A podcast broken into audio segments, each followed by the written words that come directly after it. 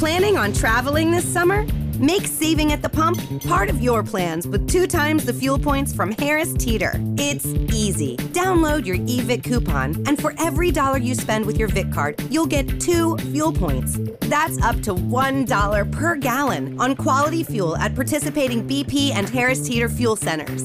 Download your eVic coupon today and save money at the pump all summer long with eVic and Harris Teeter fuel points.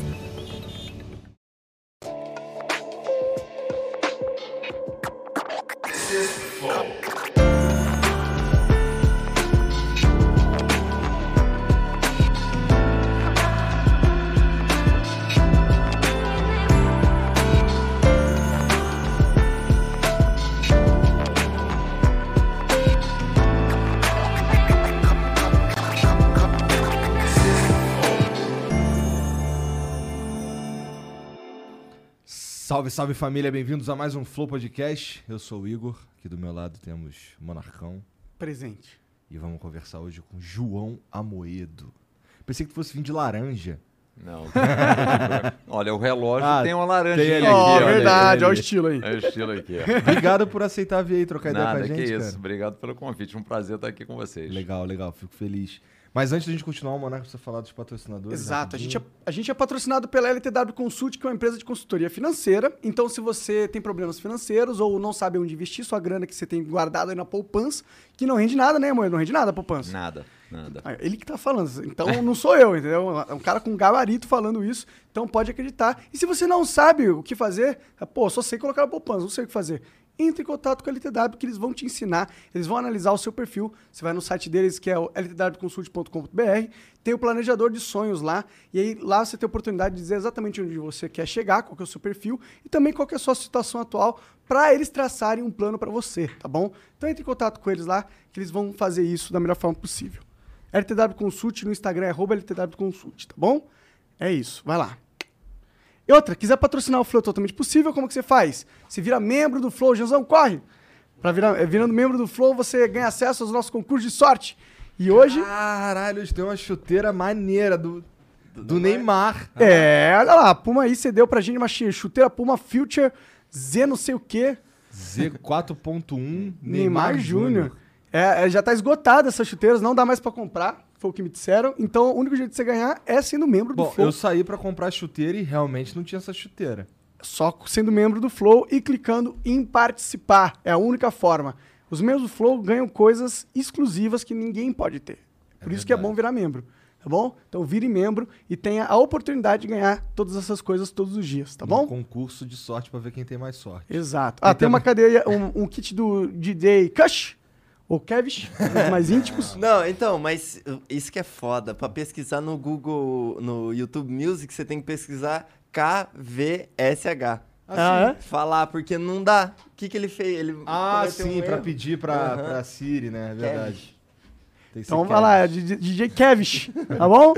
É, e também tem o kit Funko ali da Estilo Geek que mandou pra gente, vários Funko muito foda. É. Clique em participar e ganhe se você tiver sorte, tá bom? É isso. Outra coisa, mandar mensagem pra gente é totalmente possível. A gente tem um limite de 10 mensagens, o custo é 400 Sparks. Pra comprar Sparks é no nosso site, flowpodcast.com.br, tá bom? Barra live. E você pode mandar 10 mensagens, áudio e vídeo de 20 segundos, tá? Manda aí pra gente ver tua cara. E se quiser mandar uma propaganda, é só no final do programa. A gente vai ler uma propaganda e é isso. São 50 mil Sparks, tá bom? Manda pra gente aí se você quiser ter a sua marca aí anunciada no final deste programa. É isso. É isso. Tem emblema, Jean? Tem não, tem. Põe lá. Caralho. Olha lá. Cara, te botaram de chapolim. Chapolinha, já, eu já ouvi isso aí também. É, viu o meme, né? Isso aí, ó. Eu, João Amoedo. É, então, Amoedo, do novo, é o código para você resgatar lá no nosso site. Não precisa pagar nada, só cadastrar no nosso site, tá bom? E não precisa ser membro também. Só nas próximas 24 horas para você resgatar, depois não dá mais. Ah, senti falta da polo laranja. É, eu senti falta do laranja. Aí sim, faltou. É verdade, Fizeram uma faltou um gravata laranjinha. amarela aí, mas tudo bem. É verdade, é verdade. Tinha que ser laranja gravar. Não, eu tenho certeza que o nosso artista consegue consertar isso. Ele vai Vai co- lançar consertar. DLC já. É, Vai lançar um DLC. DLC. Boa. Então é isso, vai lá resgatar o emblema, beleza? É isso, basicamente. É. Pô, João, porra, primeiramente, obrigado mais uma vez por vir aqui. E deixa eu te falar uma parada, meio desconfortável. Em 2018, a gente tava ten- tentando chegar em você de todas as formas pra tu É falar. mesmo? Sim. Eu não sabia. Nossa, a gente tentou de tudo. Teve uma. A gente tava em Curitiba nessa época. Aí teve uma oportunidade que tu foi a Curitiba e a gente tentou chegar em quem chegasse em você. A gente era outro programa também, era bem menor. Mas a gente tinha uma base de, de espectadores muito ligada ao libertarianismo. Então os caras viam em você ah, o- algo próximo do que eles gostariam, queriam. Então aí eles, eles encheram o nosso saco pra gente encher o teu saco, sabe? E a gente encheu o saco que finalmente conseguimos É, ali, ó. Finalmente consegui. Demorou um pouquinho, mas estamos aqui, ó. Mas obrigado, mano, por ter vindo aí. É, a gente tava conversando é, e você recentemente falou que saiu da, da direção do novo. É, por que, que você fez isso, cara? Como foi essa história aí? Monark, na verdade, foi o seguinte, né? O, teve eleição em 2019 para um, pra um novo diretório do partido, que é a direção do partido tem esse nome, né? E aí era um mandato de quatro anos.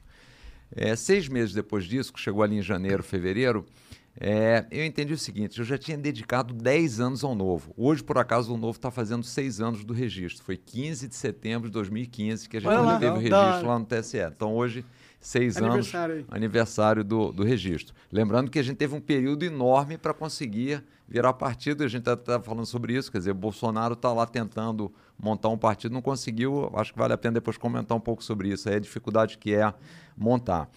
É, mas eu já tinha me dedicado 10 anos ao novo, e foi um trabalho 24 por 7, porque você entrar para a política sem político, para montar uma instituição diferente, que não quer ter um salvador da pátria, que quer trazer as pessoas para serem voluntários, onde o cara tem que contribuir para o partido, pagar 30 reais, porque a gente não usa dinheiro público.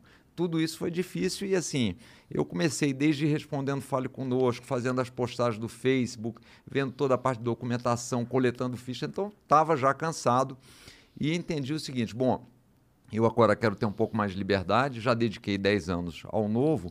E qual foi sempre o conceito do novo? O novo tem que ser uma instituição, não tem que ter um dono, não tem que ter uma pessoa. Porque ele tem que durar 100 anos, 150 anos. Então tem que ter troca de, de retaguarda, tem que ter troca de liderança. Aí, é, ele não foi- pode morrer quando você morrer. Senão não faz sentido. Não faz sentido. Então, quando foi em, em fevereiro de 2020, eu falei, bom, mesmo ainda tendo três anos e meio de, de gestão no mandato, eu falei, eu vou passar o bastão, porque eu acho que já tem um diretório aí que já tem condição de tocar, e me afastei é, da direção, da, da gestão. Apesar de muita gente dizer que eu sou, sou dono, né, especialmente os que estão saindo do, do novo, que saem, tem sempre esse ataque, ah, o Amoedo é o dono do novo, que não é verdade, porque ah, eu saí de lá e tem até coisas diferentes é, do que o novo fez, o que pensa que eu, que eu penso. Mas né? eu, inclusive, eu achei que pra você foi muito bom e muito inteligente você ter sido se afastado do novo, entendeu? Porque eu confesso que. Pra mim que tava. Eu não, não manjo do que acontece no- nas entranhas do novo tal. Eu não tô por dentro, tá ligado? Mas, Ah. E pra mim eu ficava a sensação que o novo, você tava é, sendo muito a cara do novo. Entendeu? O novo era o João Amoedo. E você continuando com a liderança, a percepção que eu tinha era, era que você realmente estava nessa, nessa, nessa questão de querer controlar o partido, talvez por medo de ele se ir para um lado que você não acha legal, ou talvez também, não sei, por vaidade, as pessoas são malucas, né? É. Não, assim, eu, eu sempre, desde que a gente montou o partido, eu sempre fui dessa tese, porque quando a gente foi montar, eu li os outros partidos e foi interessante. Quando a gente estava montando o partido, tinham dois partidos na mesma época que estavam sendo montados. E era o partido do Kassab e o partido da Marina. E aquilo me incomodava, porque imagina, o partido do João, o Kassab e a Marina eram conhecidos, o João não era conhecido. E assim, eu não gosto da ideia do partido de alguém. Então, desde o início, lá em 2010, 2011, quando a gente começou a fundação do Novo, sempre tive essa ideia, ó, o Novo não pode ser um partido de ninguém, tem que ser um negócio que tem princípios, valores e que anda sozinho e que troca as lideranças. E um dos motivos foi esse, falei, eu me afastar do partido para mostrar que ele tem condição de andar e que vai entrar uma pessoa hoje, amanhã vai entrar outra. Agora, é claro que no primeiro momento, como qualquer instituição, qualquer negócio, vocês sabem disso, você tem que criar cultura. Qual é a cultura do negócio? Como é que funciona? O que, que todo mundo pensa? Aham. Então, isso você tem que ter uma unidade. Se não tiver unidade, acaba prevalecendo as agendas pessoais. Aí um cara vem, eu tenho uma agenda, eu quero fazer isso, que era o que muito me incomodava nos partidos políticos tradicionais. Tinha aquele cacique, ele usava o partido para se eleger, aí é, ficava ali. Tanto é que é um negócio interessante. Quando a gente teve o registro do novo lá em setembro de 2015, entrou um monte de e-mail e um monte de e-mail de político querendo migrar para o novo. E o cara falava o seguinte: ah, eu estou meio insatisfeito aqui com o meu, meu partido, queria mudar aí para o novo, mas eu queria ter o diretório aqui da minha cidade. Aí falou: ó, no novo não funciona assim. Quem cuida do diretório não é político, que é para não misturar as Legal. duas coisas. Aí quando a gente dizia isso, o cara, o Afastava. cara desistia. Porque ele queria um projeto de poder ali Queria um dele, projeto de poder pessoal. meio que um cartório. O cara tem o cartório. A gente teve uma vez, não fui eu, mas uma pessoa lá do Novo recebeu uma ligação e o cara falou: ah, eu queria comprar um diretório. O cara, como comprar um diretório? O cara no interior de São Paulo. Aí eu falei, não, eu queria comprar. Aí eu falei, mas por que você faz com diretório? Não, depois eu, eu vendo candidatura. Então o cara quer ser, por exemplo, vereador, ele vem e me paga lá 20 mil. Ele quer ser deputado estadual, ele me paga 50 mil. Caralho, A política é um negócio aí, Então máximo. vira um negócio, né? E lembra que como todos os partidos ganham dinheiro público ainda, quer dizer, esse negócio ainda é com dinheiro de todos nós aí pagando. Ainda então, é assim, a de ideia de sair foi isso, sabe? Ó, vou sair e tem um, um natural. Agora, é claro, de- como eu fui fundador, fui candidato à presidência, acaba tendo alguma liderança, mas assim, eu não estou na gestão do Sim, mas agora é uma, é uma liderança é, de referência. Exato. Não é uma liderança de poder, assim, poder, de não. estru- estrutural da instituição. É isso. E o que é, eu acho que é o. Eu, se eu fosse você, é onde eu gostaria de estar, entendeu? Porque você mata as críticas de você estar querendo controlar.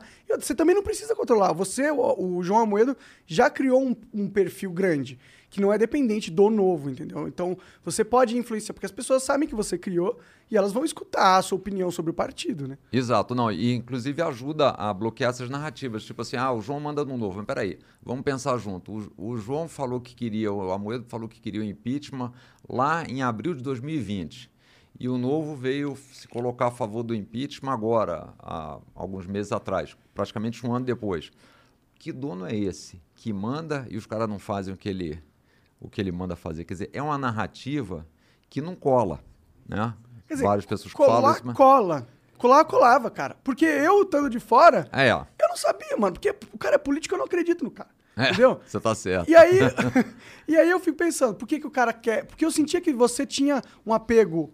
A, e eu sentia que você não. É, pelo menos com as conversas que eu tive com algumas, algumas pessoas do novo que vieram aqui, eu sentia que você tinha bastante influência lá e que você queria ver o partido de um jeito. Entendeu? E aí a gente fica pensando por quais são as, a- o porquê que ele, que ele quer isso. Pelo que você está falando, você queria criar aquela cultura para poder tirar o pé e sair fora. Exato, óbvio, assim, desde o do início sempre foi isso. Até uma vez me perguntaram, mas João, não teria sido mais fácil fazer que nem o Dória, ter ido logo para um partido e ter saído candidato? Eu falei, claro, teria sido muito mais fácil, mas nunca foi isso que eu quis. O que eu queria desde o início era montar um partido diferente, onde o que, que a gente pudesse fazer? Trazer gente nova que está fora da política, que diz, esses políticos que estão aí não me representam, então tá bom, não te representam? Como é que a gente muda isso? Não dá para ficar do lado de fora torcendo. Falo, vamos para lá para a gente trocar esses caras. Como é que a gente troca? Tem que ter um partido. Então vamos fazer um partido diferente. Só que qual é o mal dos partidos em geral? É porque ele tem os caciques e depende da direção de uns caras. Ele é corrompido em si. Exato, então a gente tem que começar um partido diferente.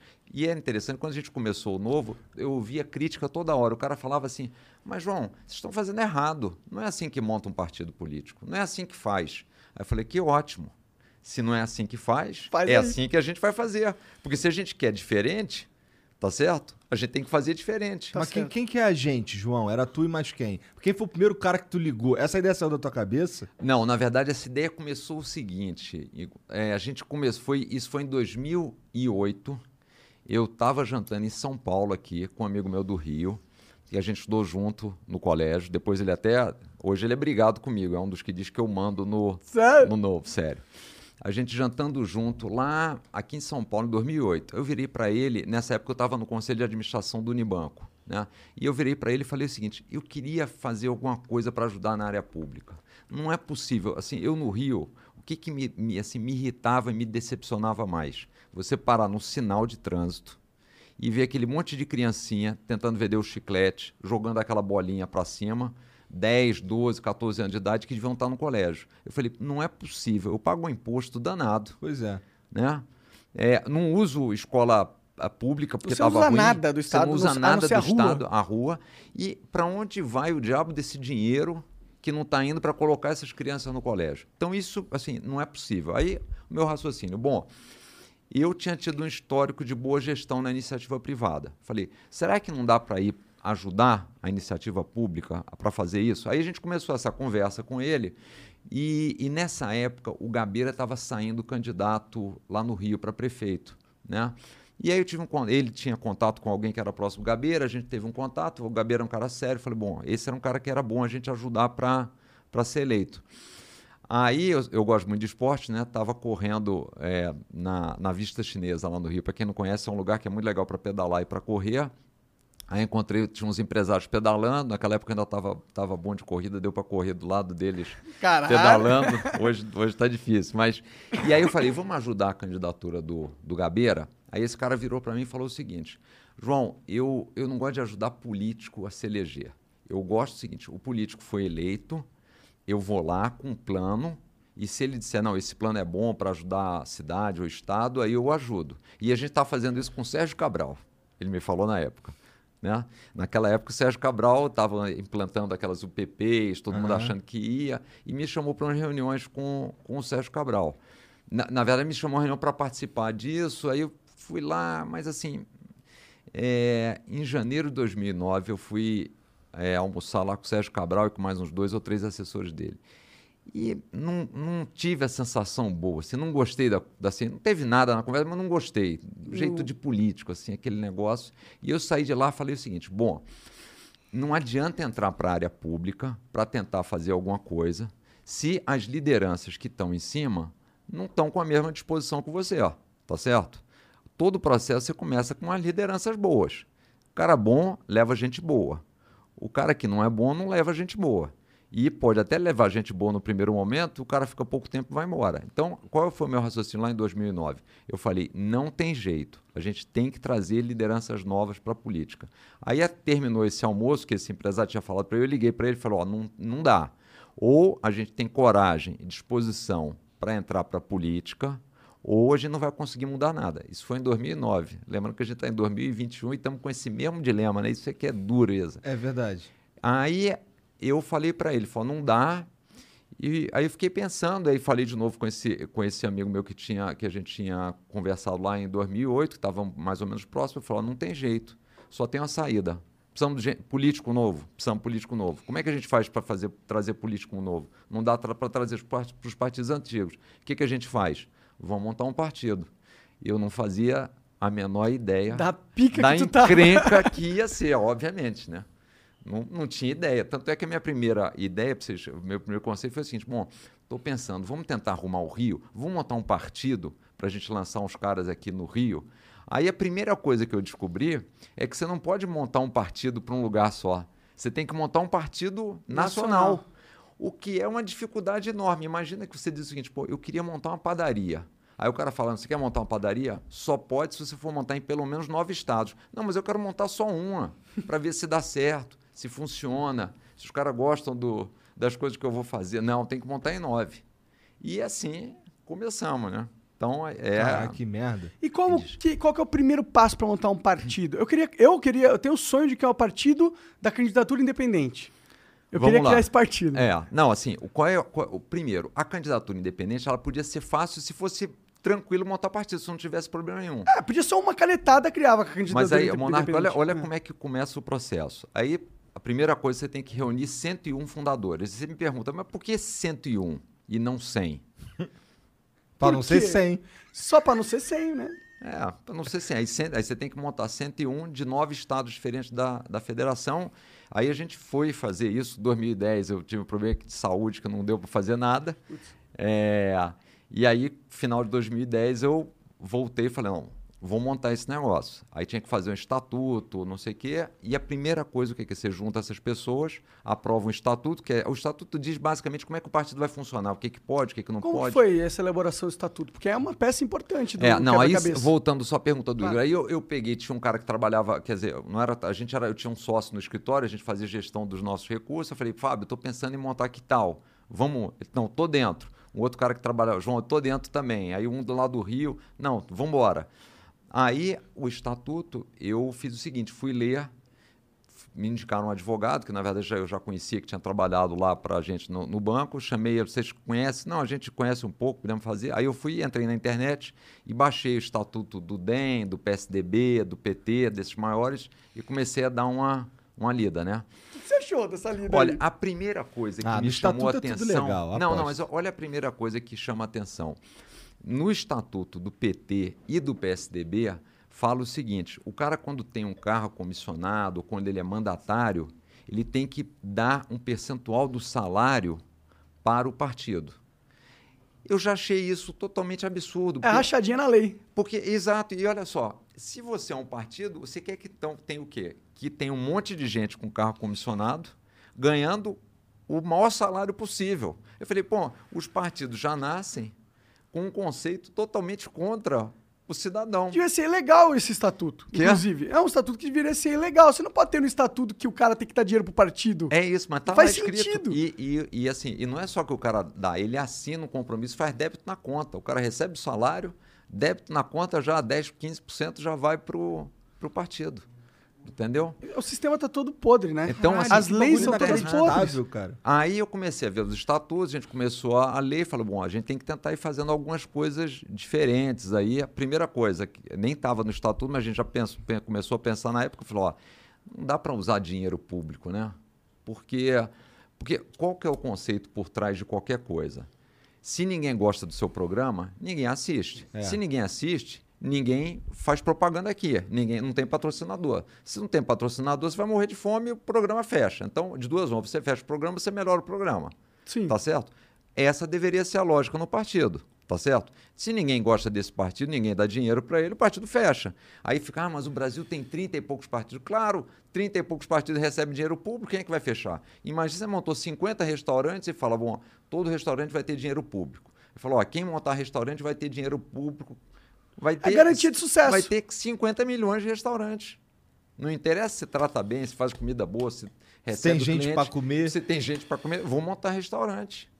Tá certo? Então, assim, essa lógica está totalmente errada. Então, a primeira coisa, por exemplo, no Brasil, tinha que acabar dinheiro público, era a forma de diminuir a quantidade de partidos. Mas aí, voltando, então, falei, primeira coisa, junta as pessoas. É, faz o estatuto, aí, olha que interessante, aí você tem que publicar o estatuto no, no Diário Oficial, né? Você precisa publicar para você tirar o CNPJ. Aí, quando a gente vai no Diário Oficial, o cara falou, olha, para publicar eu preciso do CNPJ.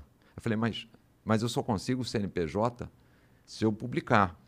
Não, mas só podemos publicar se tiver o CNPJ da empresa. Então, aí conseguimos, o advogado explicou, depois de uma luta, eles publicaram. Aí, com a publicação, a gente tirou o CNPJ. Que doideira, que puta que doideira. pariu, cara. Aí, bom, agora eu vou tentar abrir uma conta corrente, porque o partido precisava ter uma sede, precisa ter uma conta corrente no banco. Aí você vai nos bancos públicos, ah, não dá para abrir, só depois do registro.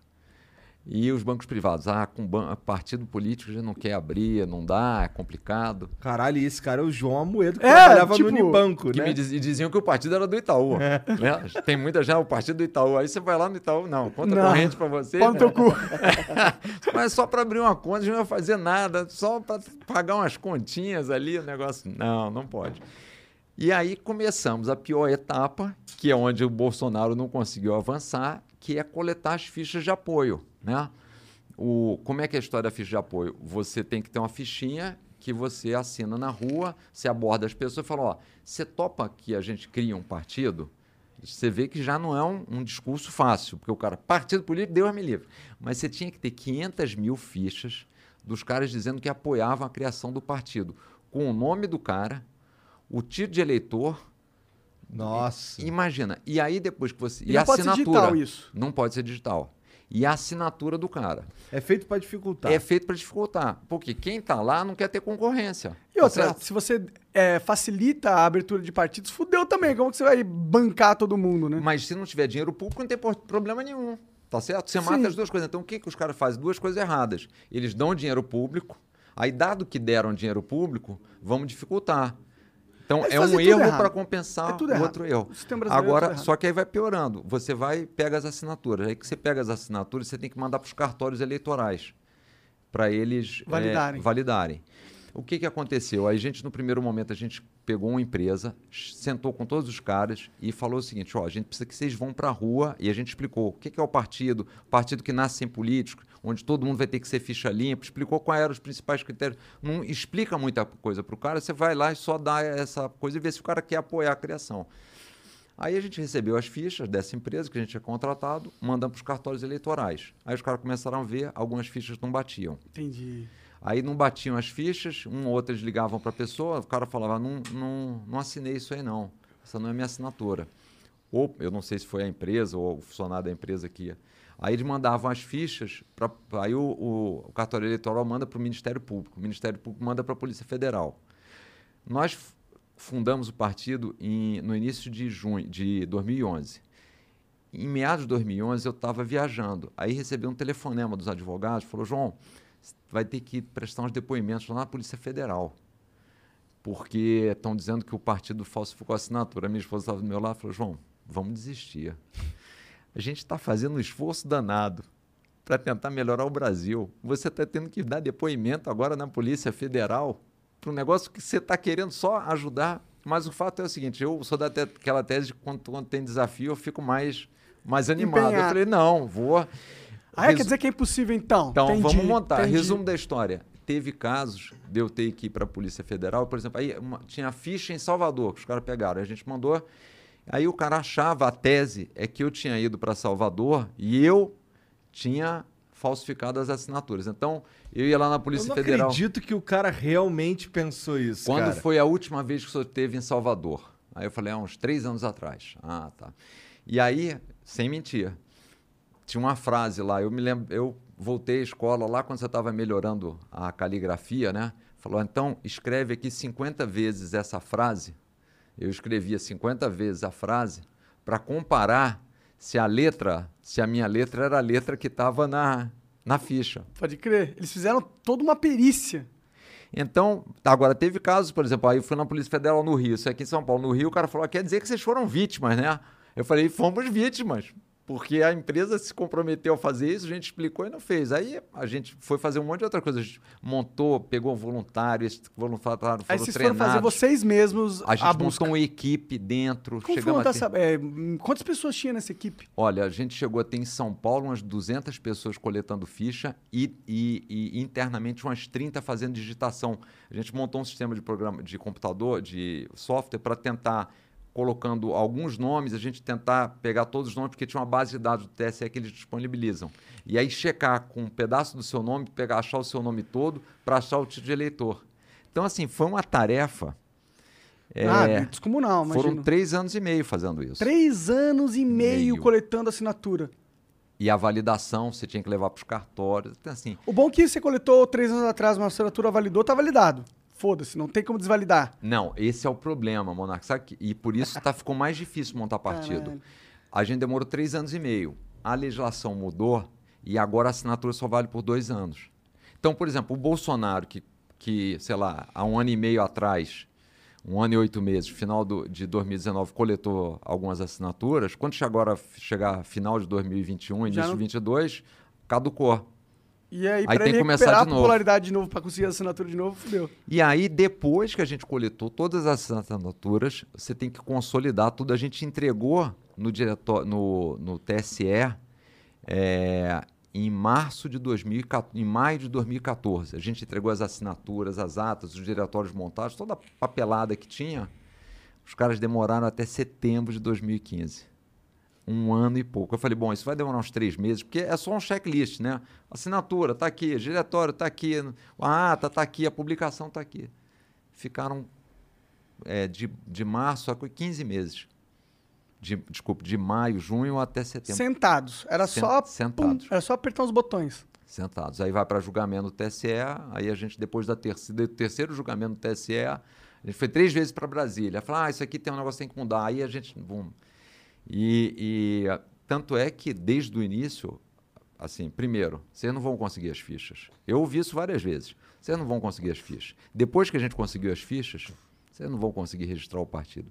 E tinha umas horas que eu falava, Você acreditava? eu acreditava, não vai dar.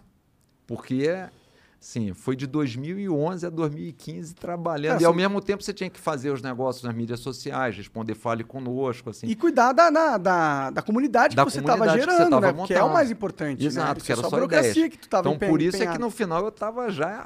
tava Pô, então cansado. quando vocês conseguiram, finalmente, deve ter sido um. Porra, festa lá uma no festa, diretório. Foi uma festa. Tinha, uma turma, tinha uma, tinha uma turma lá que estava no início que ajudou e pegando ficha, que a turma chorava, né? Eu imagino. porque- Quatro anos trabalhando na parada. E, e- e- e como a gente teve que ir três vezes ao TSE, chegou uma hora que você começa a achar que, de fato, você não vai conseguir. Né? E, mas aquilo era só o início, né? É, das treta, nada, né? nada. Se a gente aquela história, não, não existe nada que, Que não, não possa piorar, piorar, né? Então aquilo era só o início. Mas e aí, quando você cria um partido, o que que acontece? O, sei lá, o, o presidente do TSE liga pra você e fala, parabéns, você tem um partido, aqui tá o seu cartão do partido, Não. seu crachá do partido. Ou, pelo contrário, a turma, que- alguns dos que votaram lá falaram, olha, é muito ruim, temos muitos partidos já no, no Brasil e tudo, quer dizer, ainda tinha alguns que votavam meio assim, quase que a contragosto, porque a gente cumpriu tudo, que Mary redeemed a $50,000 cash prize playing Chumba Casino online. I was only playing for fun, so winning was a dream come true. Chumba Casino is America's favorite free online social casino. You too could have the chance to win life changing cash prizes. Absolutely anybody could be like Mary. Be like Mary. Log on to ChumbaCasino.com and play for free now. No purchase necessary. Void where prohibited by law. 18 plus terms and conditions apply. See website for details. The voice in the preceding commercial was not the actual voice of the winner. a legislação exigiu. Mandar, mandar... não tinha como o Não- sujeito não, não aprovar, aprovar. mas o cara era incomodado, porque já tem muito partido. Mas assim, mas o problema, não, o problema é que tem muito partido por causa do sistema que é feito. Que é a história de dar o dinheiro, dar tempo de televisão. Os caras ficam negociando e se perpetuando aí. É, É. isso que tem que, Tem que acabar, tem que É acabar isso o poder acabar. sistêmico do partido. Exato. O poder porque- sistêmico do partido devia ser apenas a agremiação popular que ele tem. O poder dele devia emanar do povo, não do sistema. Exato, agora tudo bem. Juntou 100 caras para criar um partido, tudo bem. Juntou 100, criou. Agora, por exemplo, por que, que se você qui- quiser criar um partido não, em São 101. 101. Por que, que se quiser criar um partido em São Paulo, não pode? Tem que criar no Rio, São Paulo. Por quê? Deixa cada um. Por que, que não deixa as coisas funcionarem mais livremente? É, por que, que não tem a candidatura avulsa? Eu acho que a candidatura avulsa seria bom se tivesse o partido para você se identificar com a marca e não com a pessoa. Mas aí a pessoa ela pode criar toda essa, essa construção de ideologia ou filosofia política nas mídias sociais e ela não precisa ter esse par- o partido, não precisa ter essa estrutura toda. O partido Até ele pode porque ser a visão, a, a cultura dos partidos, ela é meio nebulosa pra cacete. Mas esse é o problema. Agora, o, o que eu acho é o seguinte: o partido, como instituição, vale muito a pena. Porque, voltando à história do novo, né? Que era outro desafio, que ainda é hoje. Como é que você faz para eleger gente que é desconhecida, um cara que não é figura pública, que não é jogador de futebol, que não é cantor, que não é influenciador que, e que não é político? É, na prática, impossível. Tá certo? É, mas, é bom, quase impossível. Teoricamente, você pode pegar pessoas que são excelentes nas suas áreas, como grandes banqueiros, grandes, grandes eh, gerentes. Mas é muito difícil, porque o cara não é conhecido. Então, qual foi a nossa tese no Novo? A gente vai criar um partido e o partido vai ter uma marca. Então, o cara vai falar o seguinte: eu quero votar no Novo. Esse partido tem princípios legais, tem conceitos legais de não usar dinheiro público, de fazer economia, de cortar assessor. Eu quero votar nessa marca. Então, vou votar no candidato do Novo. Aí, com isso, você pega um cara que é bom, que não é conhecido, cola nele a marca e esse cara é eleito. Pode crer. Essa foi a nossa filosofia. Agora, o que, que é fundamental para isso permanecer e funcionar? Que você preserve a marca. Se você não preservar a marca, esse conceito todo vai embora. Aí você vai come- começando a se apegar ao que o partido tem de oferecer, que não é a marca, que é a estrutura burocrática. Exato. Então, qual é o nosso grande desafio? É que as pessoas que foram eleitas pela marca e passaram a ter alguma relevância por conta da marca, elas contribuam para o fortalecimento da marca e não para o seu fortalecimento pessoal. E não do seu projeto pessoal, não na sua agenda pessoal. Você acha que isso foi uma das dos motivos de criar esses atritos dentro e fora do partido com você? Essa visão? Eu tenho receio de que é um pouco isso, sim. Porque é natural. E aí, de novo, é natural. As pessoas gostam do poder, Sim. tá certo? O poder faz com que. O poder te causa algum Poder absoluto corrompe absolutamente. Então, assim, então é fundamental você ter a humildade de dizer, ó, eu tô aqui para reforçar a marca, por quê? Porque a oportunidade que o cara teve de ser eleito por um, não sendo conhecido, ele tem que dar essa oportunidade para outras pessoas, porque só assim a gente vai mudar a política. Eu, eu sou da tese de que, assim, óbvio que tem político bom, mas assim, as mudanças que a gente quer não vai vir dos políticos que a gente tem. Sim. A gente tem que trazer gente nova para a política com outra filosofia, com outra mentalidade, tá certo? O cara que está do outro lado da mesa que falou o seguinte: eu estou cansado de ouvir esses debates, de pagar a conta desses caras que me prometem a cada dois, quatro anos essas mesmas coisas. E no final eu elejo e esses caras não fazem nada. E aí, de novo, daqui a dois, quatro anos estão de novo aí falando tô- a mesma e eu coisa. sou o maior palhaço do mundo, que eu fico pagando essa parada aí direto. E, e nada infinito.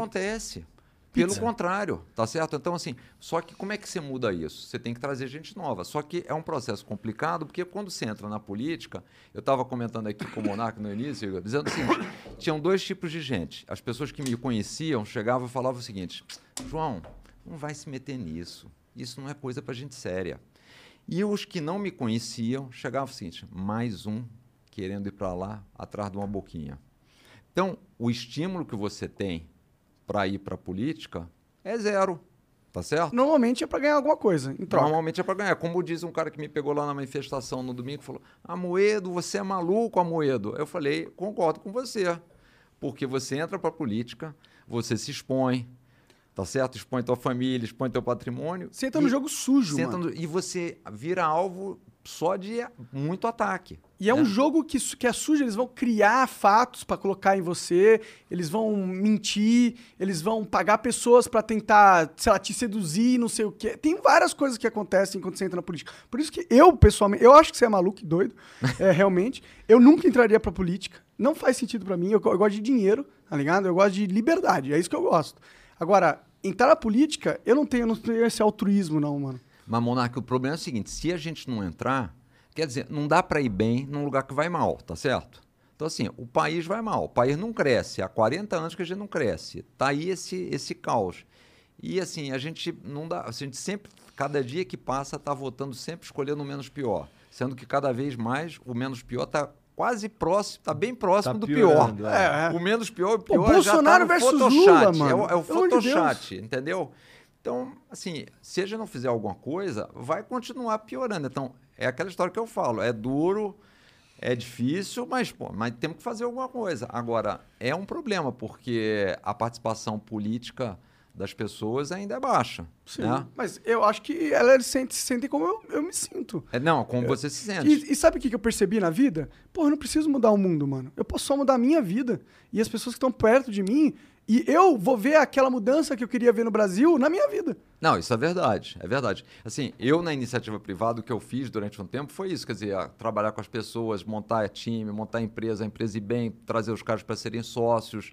é, mas aí chegou um determinado momento que eu falei, bom, acho que agora tem que tentar dar uma Tô bem já, né? Sim. Esse pedaço eu tô bem, já fiz. Eu quero dar uma outra contribuição, mas é, é um inferno, quer dizer, todo o processo de montagem, depois de se criar a instituição, e, e é um ambiente que você é jogado e é assim, é empurrado para fazer as mesmas práticas que já estão aí. É, né? os incentivos estão lá, financeiros. Os incentivos estão todos lá. e- Vaidade. E, tem muito isso. Não, mas é assim que funciona na política. Não, mas turma, nós entramos aqui para mudar isso. Então não vamos cair nessa armadilha. É. Que é assim que funciona. Porque assim não está funcionando. É verdade. Eu, eu Tá tenho, certo? inclusive, um, um pensamento que é meio polêmico. Quando eu falo, as pessoas não gostam que eu falo. Eu, eu acho que eu sou meio, talvez, elitista por falar isso. Mas eu acho que quem entra na política tinha que ser rico. Você quer entrar na política, você tem que ter feito alguma coisa na sociedade antes, provado o teu valor na sociedade, e aí você vai querer me representar, mano. Eu, eu, eu, a- eu acho a tua tese, eu, eu faria uma pequena mudança só, que é o que eu penso é o seguinte: o cara não tem que ser rico, ele tem que estar realizado. Você entendeu?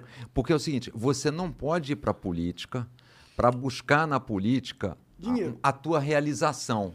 Você tem que estar num nível já, olha, eu já fiz meu negócio, já fiz isso, já, já tive alguma coisa que me deu satisfação pessoal, que eu, que eu senti que eu cumpri Me um desafio provei. me provei, então eu vou para lá agora sem essa necessidade de me provar, tá certo? Para você não ficar refém do, do modus operandi que vai te empurrar para atalhos para que você se prove bom naquilo. Você não pode ter essa armadilha. Sim. Você não necessariamente precisa ser rico, mas você precisa já ter se provado. Ah, Os políticos normalmente se corrompem por tão pouco. Por rachadinha, por não sei o quê. É, pouco, é pouco. Se os caras já tivessem chegado naquela posição com uma estrutura de vida foda, Eu acho que eles se comporiam por mais, pelo menos. Não, e, e é engraçado que é o seguinte: em tese, você ir para a política é uma contribuição que você quer fazer para a sociedade. É mais ou menos mal comparando como se você fosse ser síndico de um prédio, tá certo? Você não quer ficar síndico do teu prédio 12 anos, 15 anos, 16 anos. Olha, fulano, Igor, agora você vai ter que ter o síndico. Aí você tá bom, ó, vou ficar lá Mó dois rabuda, anos. pô. Tinha que ser mó rabuda ser político. Aí você vai, fica lá, os, ó, fiquei quatro anos, dei, dei a minha contribuição. Agora é o cara do 301, tá certo? Aí você vai pra lá, ficou quatro anos de síndico, fala, não, eu quero ficar mais síndico. Aí 12 anos você tá lá de síndico. Tem uma coisa errada aí. É uma né? coisa errada. Tá mamando no bagulho, né? Não faz sentido, porque não é esse o conceito. Não é pra ser uma profissão, tá certo? Não é pra ser uma profissão. Teoria não. Em Pô, teoria, e- não. E, tu tava falando do, do lance dos partidos que recebem dinheiro e tal, é, do fundão eleitoral. Esse dinheiro que o novo não aceita, o que, acontece com ele? Ele é repartido entre os outros? É, tem, isso é um problema, né? E, e é, para mim é outro absurdo. Tem dois dinheiros, né? Tem o do, do fundo eleitoral, que é o que você usa para eleição, que é essa verba nova que eles inventaram lá em 18, que não tinha. 16 a gente fez campanha sem, sem isso. Aí em 20 os caras inventaram, agora O queriam colocar eleitoral. 5,7 bi. Sim. Inclusive, o e. Bolsonaro vetou, mas na LOA, né, que foi a, a lei orçamentária, Orçamentária. anual, ele colocou, em vez do mínimo, que era 800 bi, 2 bi e pouco. ele colocou 2 bi e pouco, Exato. entendeu? Então, ok, vetou, ele não fez uma mamata tão grande, mas ele tinha a escolha de ser um presidente 100% sério e vetado ao máximo, que é o que a população brasileira quer, ele não fez isso. Exato, podia ter pedido, é, ido para 800 e podia ter pedido para a bancada dele, a base dele, entrado com um pedido para eliminar isso na próxima, tá certo? Para que o negócio fosse na base da, do livre mercado, né? Então, esse dinheiro a gente não pegou. Então, esse dinheiro que a gente não pega fica lá para o tesouro, não aumenta a dívida, nada, fica lá com, com, com o Estado. O fundo partidário... Vocês gente- conseguem provar que vocês não estão pegando? É, a gente consegue, a gente até fez a declaração lá, então esse. Agora, o fundo partidário a gente recebe todo mês. E não tem como não Não tem como não receber, fica depositado numa conta e tem um percentual dele que você tem que usar para incentivo à participação feminina na Política. na política, é uns 5%. E esse a gente tem que usar, porque se não usar, tem multa. E o resto você deixa investido? O resto está parado, investido. Agora, eu tive, por exemplo, uma reunião há um tempo atrás lá com o ministro Barroso, que ele estava no TSE, e falei, ministro, a gente gostaria de devolver esse dinheiro. Mas é colo- importante que você deixe ele investido, porque não é inteligente deixar ele Não, parado, tá, tá paradão. investido, É, tá, tá. investido. Aí, esse, esse dinheiro a gente falou, a gente gostaria de devolver. Por exemplo, a gente gostaria de colocar esse dinheiro no Fundeb, no Fundo da Educação Básica. É, Ah, não, mano, faz umas caridade mesmo. Mas, mas não o põe problema, pro sistema mas, político, mas não. o problema da caridade, Monarca, é o seguinte: onde a gente vai fazer a caridade? Em que estado? Todos. Para quê? Aí vai, sabe qual vai ser o problema? Vai dizer o seguinte: fazendo campanha política. Está comprando voto. É verdade. Está é comprando verdade. voto, pariu. doando dinheiro. Então eu falei para ele, gente que gostaria de ir pro Fundeb. Aí eu falei, outro, quer fazer o seguinte, doa, se é difícil, doa para a Justiça Eleitoral para modernizar os cartórios, Legal. automatizar alguma coisa. Não pode. Não pode. Por que não pode? Qual que é a justa- Aí depois a mais recente, Ah. né? Covid. Não, Não pode dar pro Não Covid. pode. Agora é o seguinte, se a gente quiser Você deve ter pegar... uma grana fodida lá já, Tem, né? acho, acho que deve ter uns 40 milhões. Nossa Agora, se quiser pegar o dinheiro e fazer uma convenção do, do partido, vamos todo mundo lá pro, pro um hotel. O Caribe. Pro Caribe, frigobar, não sei o quê, tá, Liberado. tá liberado? Pode. Caralho. Entendeu? Preguiça, dá uma preguiça. Dá uma fodida. Dá uma canseira, dá, uma preguiça. canseira, assim. Mas não pode entrar muito na canseira, senão você desiste. A gente tem que deixar falar, a canseira tem que ser. Pô, mas realmente 40 milhões que podiam ser bem úteis pra população de alguma forma, né, mano? é, mas assim, e fica. E, e tem uma coisa ruim, porque é o seguinte, eu, eu acho que o partido com dinheiro, ele fica mais suscetível a falar, bom, será que não vale a pena tomar esse partido aí, usar esse dinheiro? É. É. É verdade, mano. Isso é uma ótima sacada tua, cara. Porque assim, Você tá, eu, talvez, eu sou criando doido uma pra- bombinha. agora, agora, se você devolver para o TSE, ele é dividido entre os outros partidos. Aí é ruim também. Também é ruim. Mas se você me perguntar entre ficar com o dinheiro em caixa, com esse risco, e devolver, Eu acho que você tinha que devolver. eu particularmente preferia devolver. Porque o povo tinha que é a mesma coisa que você chegar para os caras e dizer o seguinte, olha, eu estou saindo de casa, passar o final de semana fora e lá em casa tô com um cofre lá. Com 40, 40 milhões, de reais. Meu Não, mas caralho. É foda, é foda que você. Vamos lá, se devolve pro, pro TSE, tu tá financiando teus oponentes. Mas, Mas mas, tá, esse mas é é mais inútil. 3, 4% para cada um. Não vai, Dinheiro inútil. Esse É, dinheiro não reverte em voto. Eu acho que é um seguro pro partido. Entendeu? Aqui- é óbvio, você me perguntar, o melhor é até dar lá pra Covid, ou dar pro, Aham. pro- Mas assim. Mas nem Caralho, isso. que não dá, e não dá pra fazer nada Talvez pra você consiga colocar no investimento- Tem quatro, tem três ou quatro itens que a legislação permite, é tudo isso, a manutenção do partido, divulgação da ideologia, mas não tem nada que você possa. E se você divulgasse empreendedorismo? Fizesse, tipo, um- uma associação de empreendedorismo, uns negócios assim. Porque aí não tá comprando voto. É, né? não, tem que ter um cuidado só porque a gente sempre se comprometeu que não ia usar o dinheiro, né? Ah, é verdade. Aí qualquer coisa que fizer, Puta, isso aí é realmente um... esse da mulher, ah, o novo tá usando o dinheiro, mas peraí, mas é 5%, e se a gente não usar, vai ter que pegar dinheiro do filiado para pagar multa. Vai Como ter que penalidade. vocês usam esse dia das mulheres? Aí faz, faz eventos é, com, com as mulheres para divulgar, é, chamar elas para participarem Ah, da política, hora. entendeu? Mas é, também é 5%, então é mais, mais fácil, né? Sim, mas 5% Mas, assim, de 40 milhões é uma grana, né? Mas Dá assim, pra fazer o- bastante dá, coisa. Mas assim, o sistema, voltando ao início da tua pergunta, é todo feito para quê? Para perpetuar quem está lá. Aí você vai para a campanha eleitoral. Aí o sistema diz o seguinte, que foi o meu caso. É, só pode participar do debate quem tiver seis deputados federais. Aí você fala, bom, mas é a primeira vez que a gente participa. Não dá para ter eleito ninguém. Ah, mas não pode. Aí você pergunta, mas e por que seis? Aí, assim, não- provavelmente os partidos se juntaram, como é que a gente faz? Ah, fala que só pode quem tem. Quanto que põe? Ah, põe meia dúzia.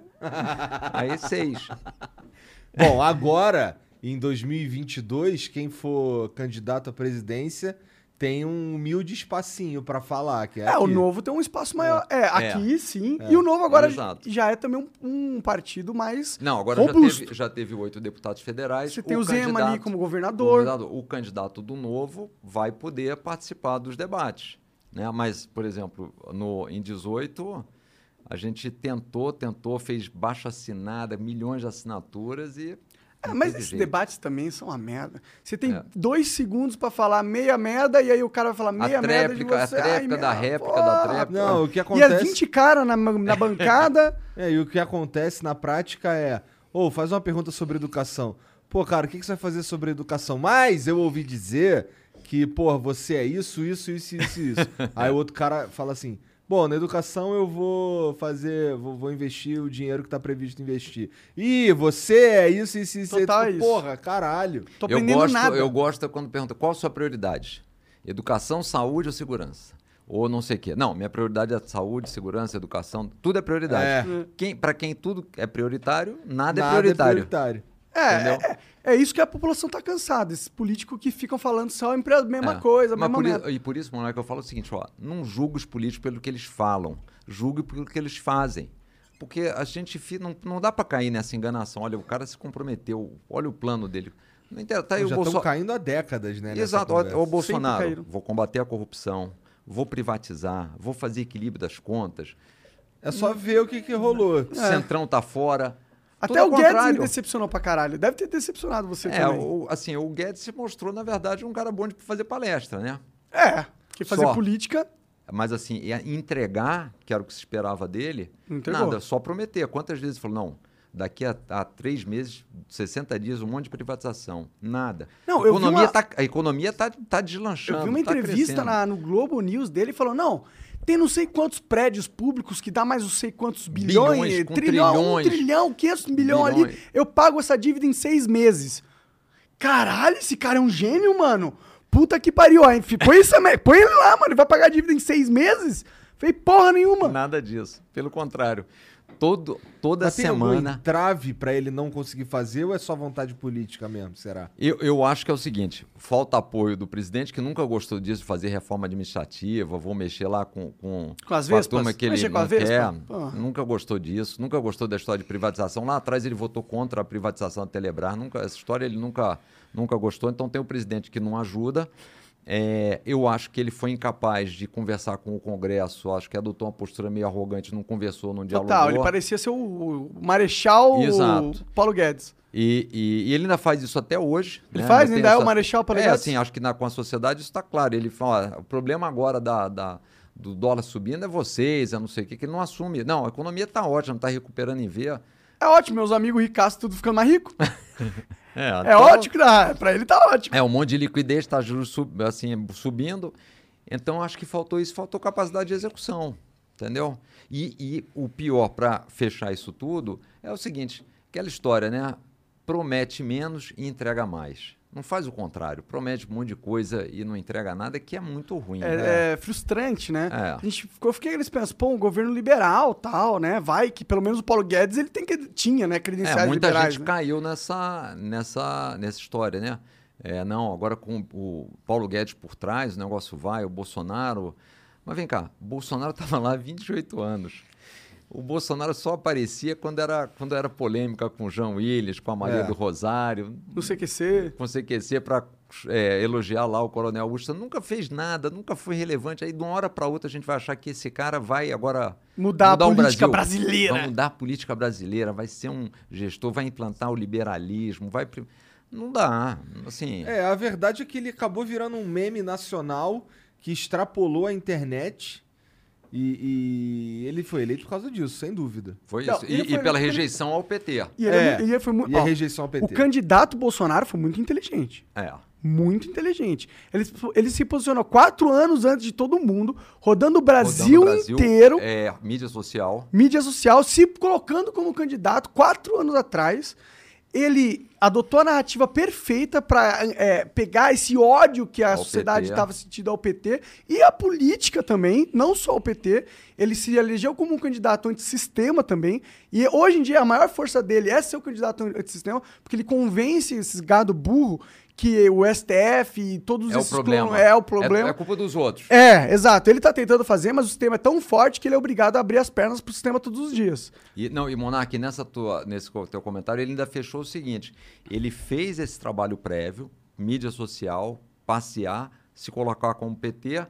Depois, aí trouxe o, o Paulo Guedes, porque a tese liberal era uma tese que estava crescendo por causa de todos os estragos que o PT fez. As pessoas aprenderam com a realidade que o Estado tem que ser menor, que as pessoas que têm que empreender, que têm, liber, têm que ter liberdade, um ambiente propício a isso. Ele trouxe isso com o Paulo Guedes e ainda logo no início, qual era a outra tese que todo mundo queria combater? A corrupção. Aí o que, que ele fez? Trouxe o, o Moro. Só que a partir dali. Isso foi muito inteligente dele. É, a e muito burro do. Moro.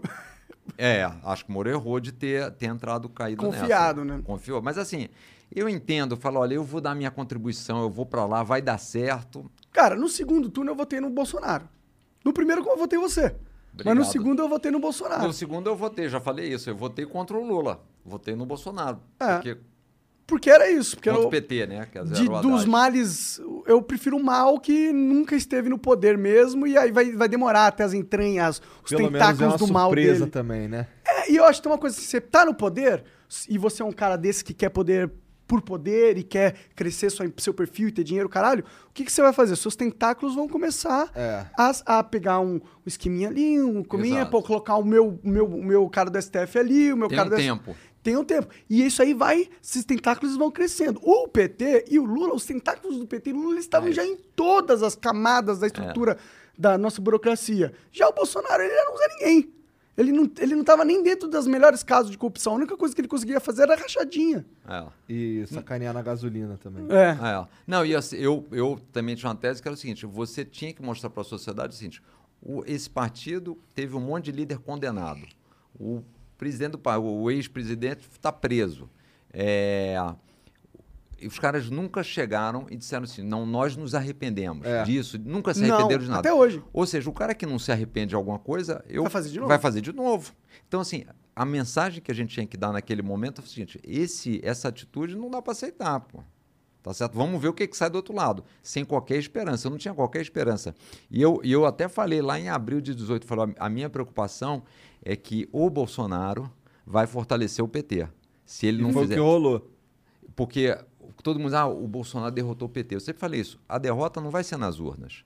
A derrota vai ser o governo que ele fizer. É. Tá certo? Ah, derrotar, o PT tá derrotado. Não, depende do que o cara fizer. A gente viu também, a gente viu isso daí, que o, o Bolsonaro fortalece o PT nessa, nessa manifestação do dia 12, que o PT não quis, né? O PT não quer tirar o Bolsonaro, porque ele quer que o Bolsonaro vá derretendo, Claro. mas não morra. Porque se o, se o Bolsonaro for pro espaço, o PT perde força. Total. Isso, é, o, o PT acho que tá que nem aquela história quando tem dois grupos, né, Olimpíada, o vôlei, né? Aí o cara já sabe qual é o, o primeiro colocado, o- já sabe qual é o segundo, ele sabe que o segundo é mais forte que o, que o primeiro. Então ele não quer ficar em primeiro na chave dele para não bater. É, coisa. verdade. O PT tá fazendo esse raciocínio, falando, não, vamos, a gente quer bater no Bolsonaro, a gente quer enfraquecer o Bolsonaro, mas a gente quer o Bolsonaro, não pode tirar ele. Bater, mas bater com luva. Não é atacar só na, na retórica, só pra a fomentar a minha base. né? Exato, exato. Agora, por isso é que a gente não pode cair nessa. Eu, até muita gente critica, ah, mas tem que ser o fora Lula, fora Bolsonaro. Eu acho que é por etapas. Temos dois problemas para enfrentar. Vamos enfrentar primeiro um e depois o outro. Primeiro é o impeachment. O impeachment do Bolsonaro. Mas Fez um sabe monte que não vai crime. rolar, né? Impeachment. Mas assim, mas a gente tem que tentar, tem que empurrar até o fim. Eu não sei, é porque eu acho que, ó, essa tentativa de impeachment que rolou agora fortaleceu o Bolsonaro muito forte. Muito fortemente mesmo. Porque a gente, os caras fizeram as, as manifestações do dia 12. 12. Falaram, não, é, é isso. é- é, vamos pôr o empurrãozinho que a gente precisa. E a manifestação, apesar de ter bastante gente lá, não foi expressiva ao ponto de causar nada na sociedade para sentir pressão para tirar o Bolsonaro. Pelo menos como eu senti, entendeu? E o que, que isso faz? Deixa o Bolsonaro muito mais fortalecido. Agora, o Bolsonaro tá mais fortalecido do que nunca desde a época da, da, da pandemia. Mas, Monark, eu acho que tem duas coisas. Primeiro, eu confio na incapacidade total do Bolsonaro. Ele Bom, vai é- voltar, como ele faz quase todo dia, cometer crimes de responsabilidade, atacar não sei quem, falar besteira. Eu confio no Bolsonaro É. pra ser o Bolsonaro. Eu confio na burrice do Bolsonaro. Sendo o Bolsonaro. Ele não é aquele cara que fez aquela cartinha escrita Claro, pelo não, Temer. esse foi o Temer, né? Ele é o outro cara que a gente conhece, que xinga todo Mas mundo. interessante ele conseguir ter essa jogada política, né? Não, foi bom. Ele, ele fez um recuo. É interessante Porque ele, viu não que é ele esticou muito. Não, É. ele não é, ele esticou muito a corda, Vioga. Então acho que tem isso. E assim, o das manifestações tem que ser um programa, tem que, tem que ter outras. Não adianta achar que fizemos uma, não. Temos que ter. É, é, para mim é a mesma coisa da, lá do, Do novo, partido, né? não vai do rolar. partido. Sim. Não vai, a, a gente fazia as primeiras reuniões para coletar ficha lá, aí marcava a reunião, apareciam 14, 15 pessoas. Eu olhava e falei, e aí, como é que a gente vai pegar 500? A gente pegou um milhão de fichas, né? Como é que a gente vai pegar com 15 pessoas? Eu falei, não, vamos. Aumentar não vamos desistir, desistir, não. Então, para mim, o Bolsonaro é isso. Não dá para desistir. Tem que fazer outra, levar mais gente. Mas teve algumas coisas boas lá né, no domingo. Tava lá praticamente tudo que era candidato para terceira via estava lá. Tinha muita gente jovem, muita gente jovem. É, a turma animada, assim. Então, agora a nossa sociedade ainda está muito ausente, né? É, cara, confesso que eu talvez seja culpa. Eu, eu represento aqui a culpa da sociedade, porque eu não vou em manifestação, mano. Não vai. Não vou. Eu não Mas por acredito quê? nisso. Qual que é a tua tese? 2013, a gente teve as manifestações mais picas e puras e, e impressionantes. Eu chorei quando eu vi aquilo. Mano, é, foi algo totalmente espontâneo da sociedade, massivo, milhões de pessoas na rua, abalou a estrutura da, da mídia grandemente. Que, que aconteceu depois? Porra nenhuma. Não mudou nada, só piorou. Eu não, eu não acredito, cara, eu não acredito que a gente vai ter primeiro uma manifestação tão linda e tão maravilhosa igual foi aquela, a não ser que, ah, pô, o Bolsonaro comece a implantar ditadura mesmo, entendeu? E, e se a gente, e se a gente não tiver um foco, se for só tirar o Bolsonaro, eu acho que a gente não, não soluciona a parada, entendeu? Eu acho que em vez de a gente ficar brigando com um sintoma, a gente tinha que brigar com a causa dessa merda toda, que é o quão mal é estruturado o sistema. O sistema, aquilo, pô, nessa nossa conversa aqui, quantos exemplos você já deu de como o sistema ele é feito para corromper as pessoas que estão lá, para perpetuar as pessoas que estão no poder? Se a gente não, não, não mira nesse inimigo, que é o inimigo que tá fudendo a gente, a gente nunca vai ganhar essa guerra, mano. Nunca. Não, é verdade, mas olha só. Algumas manifestações deram muito resultado. As do impeachment da Dilma, as do impeachment do Collor, a das, das Ah, do diretas já. impeachment da Dilma, mais ou menos, que a Dilma brigou com, com o Eduardo Cunha. e aí ela meio que jogou ele na fogueira, então ele. Ah, é? então eu vou te sacanear também. Não, esse, agora esse é um negócio muito ruim, né? Que você falou é o seguinte, não dá para ficar, que é o caso que, tem, que é o pro- problema agora, quer dizer, você fica na dependência de um cara. O- Tá lá o Arthur Lira e ele decide. Tem lá cento- mais de 130 pedidos e ele que decide. Não, vou julgar, não vou julgar, vou deixar engavetado. É. Ou seja, não, não dá para ser assim, porque você dá a esse cara um poder que é absurdo. Mas, mas você acha que impeachment muda as coisas? Muda, porque eu acho o seguinte: eu- a gente tem que mudar o sistema, mas tem que ter lideranças novas. O que, que muda no impeachment? Sem o impeachment, a gente vai ter Bolsonaro e Lula no segundo turno, na eleição do ano que vem. Mesmo com impeachment. É, bom. Não, com é, impeachment com não. impeachment a gente não Com tem um Bolsonaro. Não, com impeachment a gente. Assim, e eu não estou falando isso porque precisa tirar o Bolsonaro por causa disso. Não, Estou esse- falando que precisa tirar o Bolsonaro pela quantidade de, de absurdos que ele Mas já eu fez, acho que esse é o melhor argumento pra tirar o Bolsonaro. Pra ti- a gente não ter que, ter que sofrer de escolher os mal melhor, o mal pior. Porque Mal melhor. aí abre espaço para você dizer o seguinte: bom, tiramos esse cara, quem que vai polarizar agora? Aí muda o jogo. E por isso que o PT não quer, porque vai abrir um outro. O que, que ele. Os votos do PT hoje, muitos vêm do quê? Da repulsa Ao Bolsonaro. ao Bolsonaro, tá certo? Da E rejeição se tiver ao um Bolsonaro. cara que não é o Bolsonaro disputando com o PT, fica imprevisível. A agenda muda. É. Porque hoje, qual é a agenda? Qual é o discurso? Vocês querem ficar com esse maluco? Não, a gente vai se abraçar com você. ó. Esse É. é, o discurso que eles vendem. Vocês querem esse maluco? A Querem gente esse tem dois estrago? maus e a gente tem a Agora, sociedade. aí o, o cara saiu e falou: vem cá, peraí, esse cara saiu, então vamos lá. Vocês vão fazer de novo, que é o que eles, aliás, estão dizendo que vão fazer já em algumas coisas economistas lá. Não, vamos de novo colocar bastante dinheiro no BNDES para ajudar as coisas. Não vamos respeitar até dos gastos, vamos gastar mais. Vamos fazer toda aquela maluquice que não deu certo. Quem né? tá falando isso?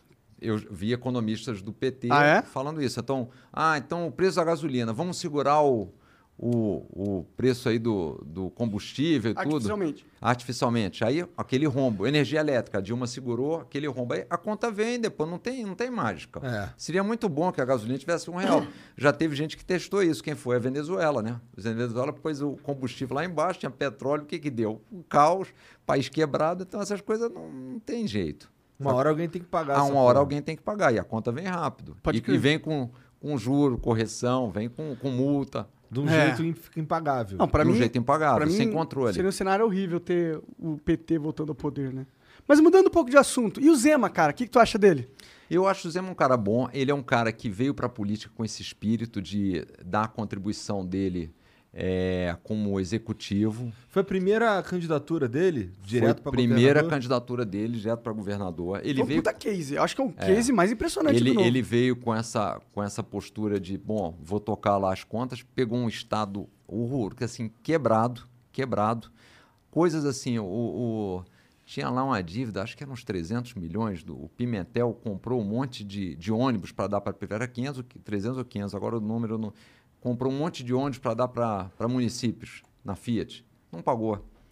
Coisas desse tipo, entendeu? Aquela benesse com, com o dinheiro dos outros. Entendeu? E isso é das poucas, das pequenas coisas. Pegou o dinheiro, do- o funcionalismo público tinha feito empréstimo em banco, colocando o salário, ele foi, rece- tirou, não pagou, pegou- tirou do- da conta das pessoas o pedaço do salário e não pagou ao banco os empréstimos. Quer dizer, é tão absurdo. Então pegou o Estado quebrado e ele é um cara muito disciplinado. Colocou um time bom lá, conseguiu atrair investimentos.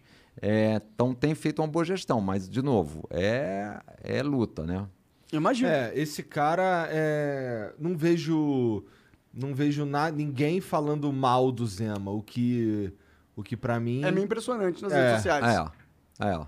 Não, ele tem uma boa aceitação. É, a única coisa que ele, de fato, ele se omitiu foi de falar do cenário político nacional, né? Mas Isso será que ele, por preferiu. ser governador, ele não tem que ficar um pouco mais na dele? Eu acho que sim, para ajudar a gestão dele lá. Tá Sim. certo? Agora, tem que ser, um, ser pragmático quando você É. tá ali no. Agora, de novo, né? Mas isso é claro, é uma decisão pessoal de cada um, não, não cabe a mim me meter. Mas eu acho o seguinte: o Brasil de hoje a gente precisa de lideranças. Porque a- gente, infelizmente, tem uma sociedade, a gente sabe disso. A nossa elite política, com raras exceções, vai para o caminho, vai caminho errado, e a nossa elite empresarial não se, se manifesta muito pouco. Né? Uma boa parte, às vezes, quando se manifesta, é para defender os interesses próprios. Uma alíquota mais reduzida ali, uma tarifa de importação para prote- proteger o produto, um negócio desse. Então, assim, nós precisamos ter vozes na sociedade que tragam o norte, o bom senso para as pessoas, porque as pessoas querem ouvir formadores de opinião. Sim. Né? Então eu acho que nesse aspecto.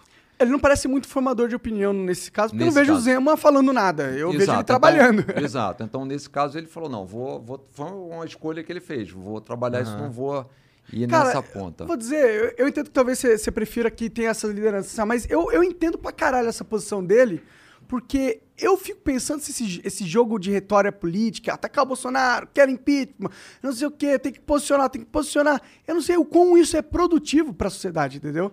Porque eu acho que realmente o que vai mudar é os caras que pegam e falam, qual que é o problema que eu posso resolver? É esse? Então vão lá, pá, pá, pá, vou fazer o que eu posso fazer. Porque a gente fica sempre nesse de mudar o mundo e mudar tudo, não sei. Não, o Monark, eu acho o seguinte: se, por exemplo, você não tivesse a quantidade de fake news, de distorções, de mentiras que tem, tudo bem.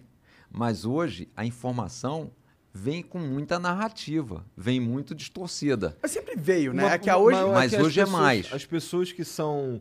Que, que conseguem entender um texto, elas conseguem ver que ali tem uma maldade. Mas tem muita gente que não consegue ver que tem ali uma maldade, ou pior ainda, ela vê que tem uma, uma maldade naquela, naquela notícia ali, mas é uma maldade que corrobora a agenda da pessoa. Exato. E então aí- ela endossa. Aí ela endossa. Exato. E eu vejo isso pra caralho o tempo inteiro na internet, cara. Como pode? Assim, é uns cara que, que, que- bom, eu sigo, eu sigo todo mundo de que é que tem alguma expressão, que tem alguma relevância e tal, e que eu quero saber o que que, que, que tá todo mundo pensando, ainda que seja completamente diferente. Claro.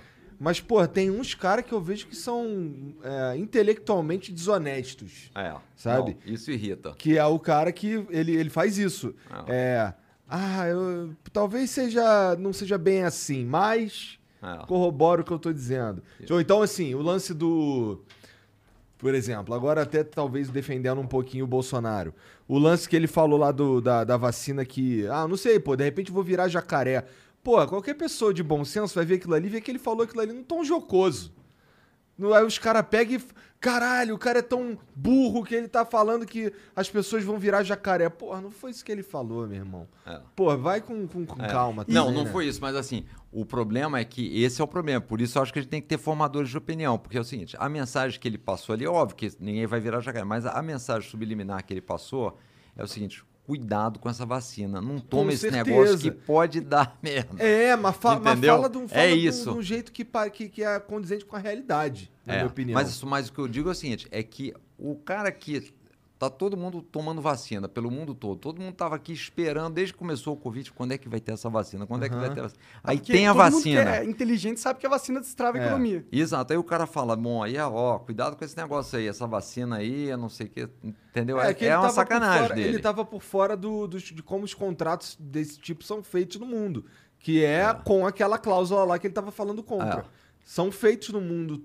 Todo mundo aceitou a porra da Claro. cláusula. Porque todo mundo aceita a porra da cláusula toda vez. Exato. Né? É, é, eu acho que o Bolsonaro ele é, ele é meio incapaz. Ele, E não é só na sentido. vacina, isso aí eu aprendi acho que com Mandetta, que não é não é só na, na nesse, no contratos de vacina que tem essa cláusula, tem essa cláusula é uma porrada de coisa. Uma pa- Tecnologia, padrão. não sei o quê, uma porrada Claro. de coisa. É, É, pra, é pra proteger as empresas de vacina pra não ser processadas até o infinito pra infinito, milhões de exato. pessoas que Senão vão você usar tem vacina. um, um passivo É. que você não consegue nem quantificar, porque é enorme. É, é, você simplesmente não conseguiria fornecer o serviço. Você não É. consegue sem fornecer o risco esse- de acabar por quê? morrendo. Porque se você não tem como precificar o risco que você vai tomar, como é que você pode entregar, você pode precificar o serviço que você vai prestar? É. Fica difícil. Fica difícil. Então aí o que ele tava falando ali é para mim é muito mais um atestado de de Ignorância. ignorância do que do que qualquer outra coisa. Mas você concorda que ao falar desta forma, ele desincentiva as pessoas a Eu tomarem concordo. vacina? Concordo. Que Eu é a que história do Bolsonaro- Trump nos Estados Unidos, que está crescendo lá os casos de Covid nos Estados Unidos. Por quê? Porque tem um pedaço do país Que não quer se que não quer vacinar. se vacinar. E aí os caras já viram aqui, a, a chance de morte é 13 vezes maior no cara que não é vacinado. Com certeza. É, não, sem dúvida Não, o é- Bolsonaro não tem um. Não dá pra dizer que o Bolsonaro ele tava defendendo a vacina. o É. tempo Eu inteiro, sinto que né? ele é meio chucrão, o Bolsonaro. É tipo um, um- um cara do interior que não- nunca viu uma cidade grande, não viu um prédio, não entende como as coisas funcionam, tá ligado? Mas esse negócio que Isso você falou, Foi uma indireta? Não, não.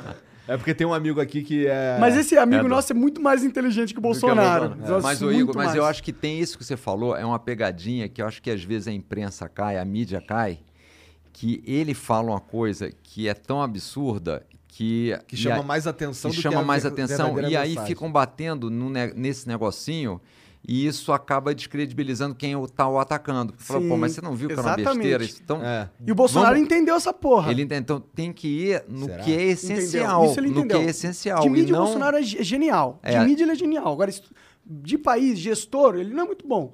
Mas ele entende a percepção das pessoas, ele sabe se conectar com o público. É. Ninguém vira presidente sem, sem Ele ter é um essa... influencer. É, Ele é mas, com mas certeza. assim, mas voltando, o que, que a gente tem no Brasil hoje? Um país que o meio ambiente está sendo totalmente atacado.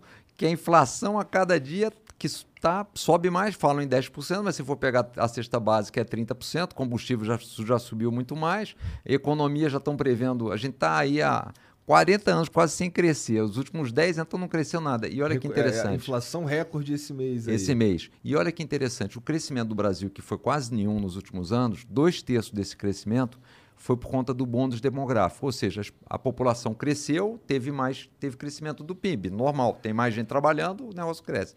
Isso vai acabar, porque a população vai parar de crescer. Então, Vai a começar a gente envelhecer. vai começar a enve- vai não só vai, vai parar e pode ter o efeito contrário, né? Então a gente tinha que estar fazendo o quê? Aumentando a produtividade, fazendo reforma, reforma administrativa, abrindo economia, Investindo em tecnologia. investimento em tecnologia, deixando as pessoas eh, terem um ambiente mais fácil para empreender. Isso não está acontecendo. Taxa de juros caindo, isso não está acontecendo. Está acontecendo o contrário. E não tá nem no horizonte de Bom, e não está nem no horizonte de Com acontecer. certeza, não aprovam as reformas necessárias. É. Como que vai, como que vai melhorar a, o- a situação no país se não tem reforma tributária, não tem reforma administrativa? Por exemplo, reforma administrativa. Tem um negócio na Constituição que fala que os funcionários públicos podem ser avaliados. E em função da avaliação você pode, é, pode é, desligá-los. Isso está um tempão e nunca foi regulamentado. Agora, como é que você pode ter em algum negócio alguém que permanece lá, independente do que Isso ele é entrega? bom, ruim, é. É, não Pô, faz Isso sentido. daí é um, é um incentivo gigante pra eu ficar só mamando. É isso, são os incentivos. E, e o cara bom, o que, que o cara bom faz? Eu não ganha nada de, de, de- além do Além que... do que o- deveria. Então, os caras bons ou se acomodam ou vai embora. É, ruim até pra ele, né? Porque ele, É, ele não, se é ruim pra É, ele. ele se estagna, ele se estagna a falar: ah, bom, se eu melhorar meu trabalho, eu não vou ganhar nada a mais. Eu não vou ser promovido. Pode Porra. ser até que eu corra algum risco por estar fazendo alguma coisa a mais. Então é melhor não fazer nada. Exato. Cara, é perverso. O sistema, o sistema é perverso. É. Por isso Ah, que eu falo, tem que mudar essa porra. Por isso que, voltando lá, toda a história do novo que eu comecei, por isso que estão as criancinhas no sinal jogando bola pra cima e vendendo chiclete. Apesar da gente pagar um monte de imposto, né? É. Trabalha isso, aquilo que eu sempre gosto de falar. 150 dias por ano para pagar imposto. É É. foda. Tu, tu tem, tem alguma chance de tu se candidatar? Eu tinha, lá atrás, o, o partido fez um convite, é, eu aceitei depois eu voltei atrás, porque eu achei que o partido estava muito dividido, assim. Não dá para entrar numa guerra. Isso aí vai ser uma guerra. Assim, já durante de- 2018 já teve um monte de fake news e tudo, e assim, vai ter mais, agora vai ser uma guerra Muito pior. muito pior. Que agora todo mundo entendeu como é que funciona. Exatamente, vai ser pior. E, e assim, então você tem que partir, pelo menos dentro de casa, com a turma toda unida. Unida. Se não der para partir unido dentro de casa, inclusive porque é uma casa pequena ainda, aí não dá para ir. Por que, que o novo não tem primárias? O, não está previsto no estatuto. O que tem é a, a negócio da processo seletivo. Como é que são as primárias lá em tese? É o seguinte: hoje qualquer um pode se inscrever lá, tem algumas regras para você se inscrever. Você pode se inscrever para ser candidato à presidência da República. Né? Óbvio que tem que ter, tem lá uns critérios. Bom, o cara tem experiência, está alinhado com os princípios e valores do partido, algumas coisas assim. E aí tem, um, o, o- tem uma convenção nacional que é formada por todos os diretórios do Novo pelo Brasil, que são 40 pessoas. E aí esses 40 é que votam. Porque esses 40, é mais ou menos que nem o Congresso, esses 40 foram eleitos pelos diretórios municipais, que foram eleitos pelos filiados. Tá certo? Então, esses, esses 40 é que votam para eleger Confesso o que eu cara. não gosto muito desse sistema, não, cara. Porque é a mesma coisa que a gente tem na política hoje em dia. Você tem um grupo de pessoas que mandam em tudo. Mas, mas veja só. Mesmo que eles tenham, tenham uma representação democrática por terem sido eleitos por quem foi eleito, mas é a mesma coisa com a União Europeia hoje em dia. União Europeia é o que quiser, um monte de é, burocrata que é eleito pelos burocratas que são eleitos pela população. E a União Europeia, ela cuida dos países europeus? Não, ela fode eles. Mas como é que eu acho que você faz? Assim, eu, eu gosto da ideia de você ter algo representativo, porque não dá para sentar todo mundo numa mesa. Primeiro, nem todo mundo vai sentar. É, o outro risco que você tem, às vezes, os que sentam são aqueles que têm interesses para puxar para si, não os outros. Então, você tem aquela história que tem a, a, a minoria barulhenta, que é o que tem interesse, a maioria silenciosa fica fora. Então, eu gosto da ideia da democracia representativa. Agora, você tem que ter possibilidade muito fácil de trocar essas pessoas. Hoje, o que, que a gente tem no Brasil? A gente tem uma democracia representativa, mas por tudo aquilo que a gente estava falando antes, trocar esses caras, substituí-los, é muito difícil. Entendeu? Por exemplo, eu gosto da ideia, por exemplo, da história do recall, que é o seguinte: o cara vai ser eleito. Você vai ser eleito, você, se candidata, você se compromete. Eu quero fazer isso, isso, isso, isso. Meia dúzia de coisas, tá certo? Então, primeiro eu já sei o que, que você pretende fazer, se, eu- se vale a pena eu te dar meu voto ou não. E depois, na prática, eu vou ver se você está fazendo ou não. Se você descumpriu, eu deveria ter o direito de dizer o seguinte: vamos chamar uma, uma- um negócio popular e, Monark, você fez seis coisas aqui, fez nada. Seu mandato vai encerrar mês que vem. Você já ouviu falar de. Desculpa, desculpa a todos. Você já ouviu falar de democracia líquida? Não, líquida, como é que é a líquida? Tipo, tu pega, cria um, um- um aplicativo com a tecnologia de blockchain. Tá ligado? E aí você pega o voto como se fosse uma unidade de poder. E essa é a unidade de poder, tu pode distribuir para um representante dentro do aplicativo, entendeu? E esse representante, ele pode usar eh, o teu voto para decidir as coisas que precisam ser decididas na estrutura burocrática. Você sinaliza ele como é que você gostaria que fosse a votação dele. Não, você, você põe ele como seu representante mesmo. E o voto que ele, ele colocar no aplicativo conta como o seu voto, porque você colocou ele como representante. É, eu votei nele nas urnas. Fui lá na urna lá, votei nele. O Monark votou, você votou, ele foi eleito. Tá certo. Então agora ele tá eleito lá. E aí ele vai agora decidir por nós as coisas que ele tem que decidir. Então, vamos lá. Ele vai decidir hoje Orçamento quatro anual. paradas. Ah. Quatro paradas ele vai decidir hoje. É, a primeira eu, eu, sei lá, não sei o que eu penso, então ele decide. A segunda eu concordo com ele. A terceira eu também não sei, mas a quarta eu quero que vote assim. Então, se ele não votar assim, a- a- na verdade, se ele não tiver inclinado a votar assim, eu tiro o po- meu poder representativo dele e eu mesmo voto assim. Naquele vota Mas específico. aí você vota no lugar dele. Não, você dele. clica no aplicativo Não, tá na certo. resolução que você quer, sim ou não. Tá é certo. isso. Mas no, mas no final, naquele dia, ele recebeu lá 500 votos de um jeito, 300 do outro, 500 a favor, 300 contra. Ele, ele tem que ir nos 500 ou ele pode decidir o que ele quiser? Não, ele Não. vai decidir o que ele quiser, ele só quiser. que. é, Ele tem uma sinalização sua. Não, não, não, não. Ele decide o que ele quiser, só que se você decidir o contrário, ele perde o poder do, da decisão dele. Por exemplo, ele representa... Ah, ele perde o poder da decisão dele. É, ó, por exemplo, ele representa um milhão É. de pessoas. Não, entendi. É, isso aí é um bagulho que, assim, a gente na prática ia ter. Vai, tem quantos eleitores no Brasil? A gente ia ter o número de eleitores do Brasil de votos possíveis. Mas aí você tinha que dar um peso para cada deputado. Cada deputado ia ter um peso diferente Não, de acordo com cada- o poder que ele teve lá atrás, Ca- recebido. Cada, exato. Cada deputado tem o poder da, de quantas pessoas clicaram para ser representante, para ele representar ele naquele voto, entendeu? E, por exemplo, o cara votou, sei lá, legalização da maconha. É uma pauta Uhum. que eu gosto, é simples. Sim ou não? Eu sou a favor, óbvio. Só que eu coloquei no meu aplicativo para me representar um deputado que é contra essa parada. Só que as outras coisas que ele faz eu concordo, então eu deixo ele votando lá, eu não ligo para essas outras coisas. Só que nessa específica tá rolando a votação, ele votou contra, só que eu votei a favor.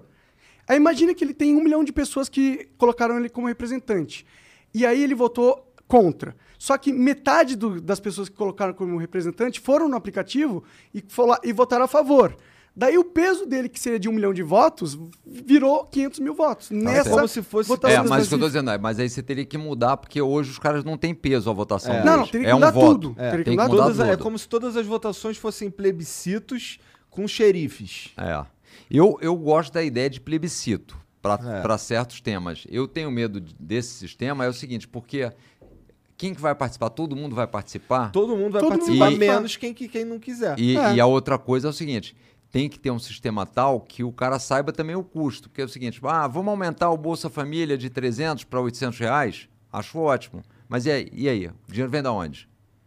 Não, com Entendeu? certeza. Então tem que ter só um pouco dessas coisas. É, porque pode ter umas votação que acaba indo, indo pra um lado que Populista não é da coisa. populista. É. Entendeu? Mas a gente tem que Porque- confiar na porque- população, eu acho. É, mas assim, em tese, Bom, esse é um que problema, porque que eu- olha só. eu que sei porque onde eu gasto meu dinheiro O nosso também, né? questionamento qual é? Os mandatários eleitos são ruins, porque a gente escolhe mal. Aham. Não só isso. Tá Porque certo? Então, sistema- a minha não, é preocupação é, isso, cara. se você traz porque para o tema específico, será que isso não amplifica o problema? Não acho. É isso só que a gente tem que pensar. Por isso que eu acho que o plebiscito, eu, eu, eu gosto da ideia de começar com alguns plebiscitos, porque você treina, você faz o exercício do negócio, entendeu? E põe mais gente para participar. Então, vamos fazer um plebiscito aí. Vamos votar pelo fim do dinheiro público para partido político? Vamos.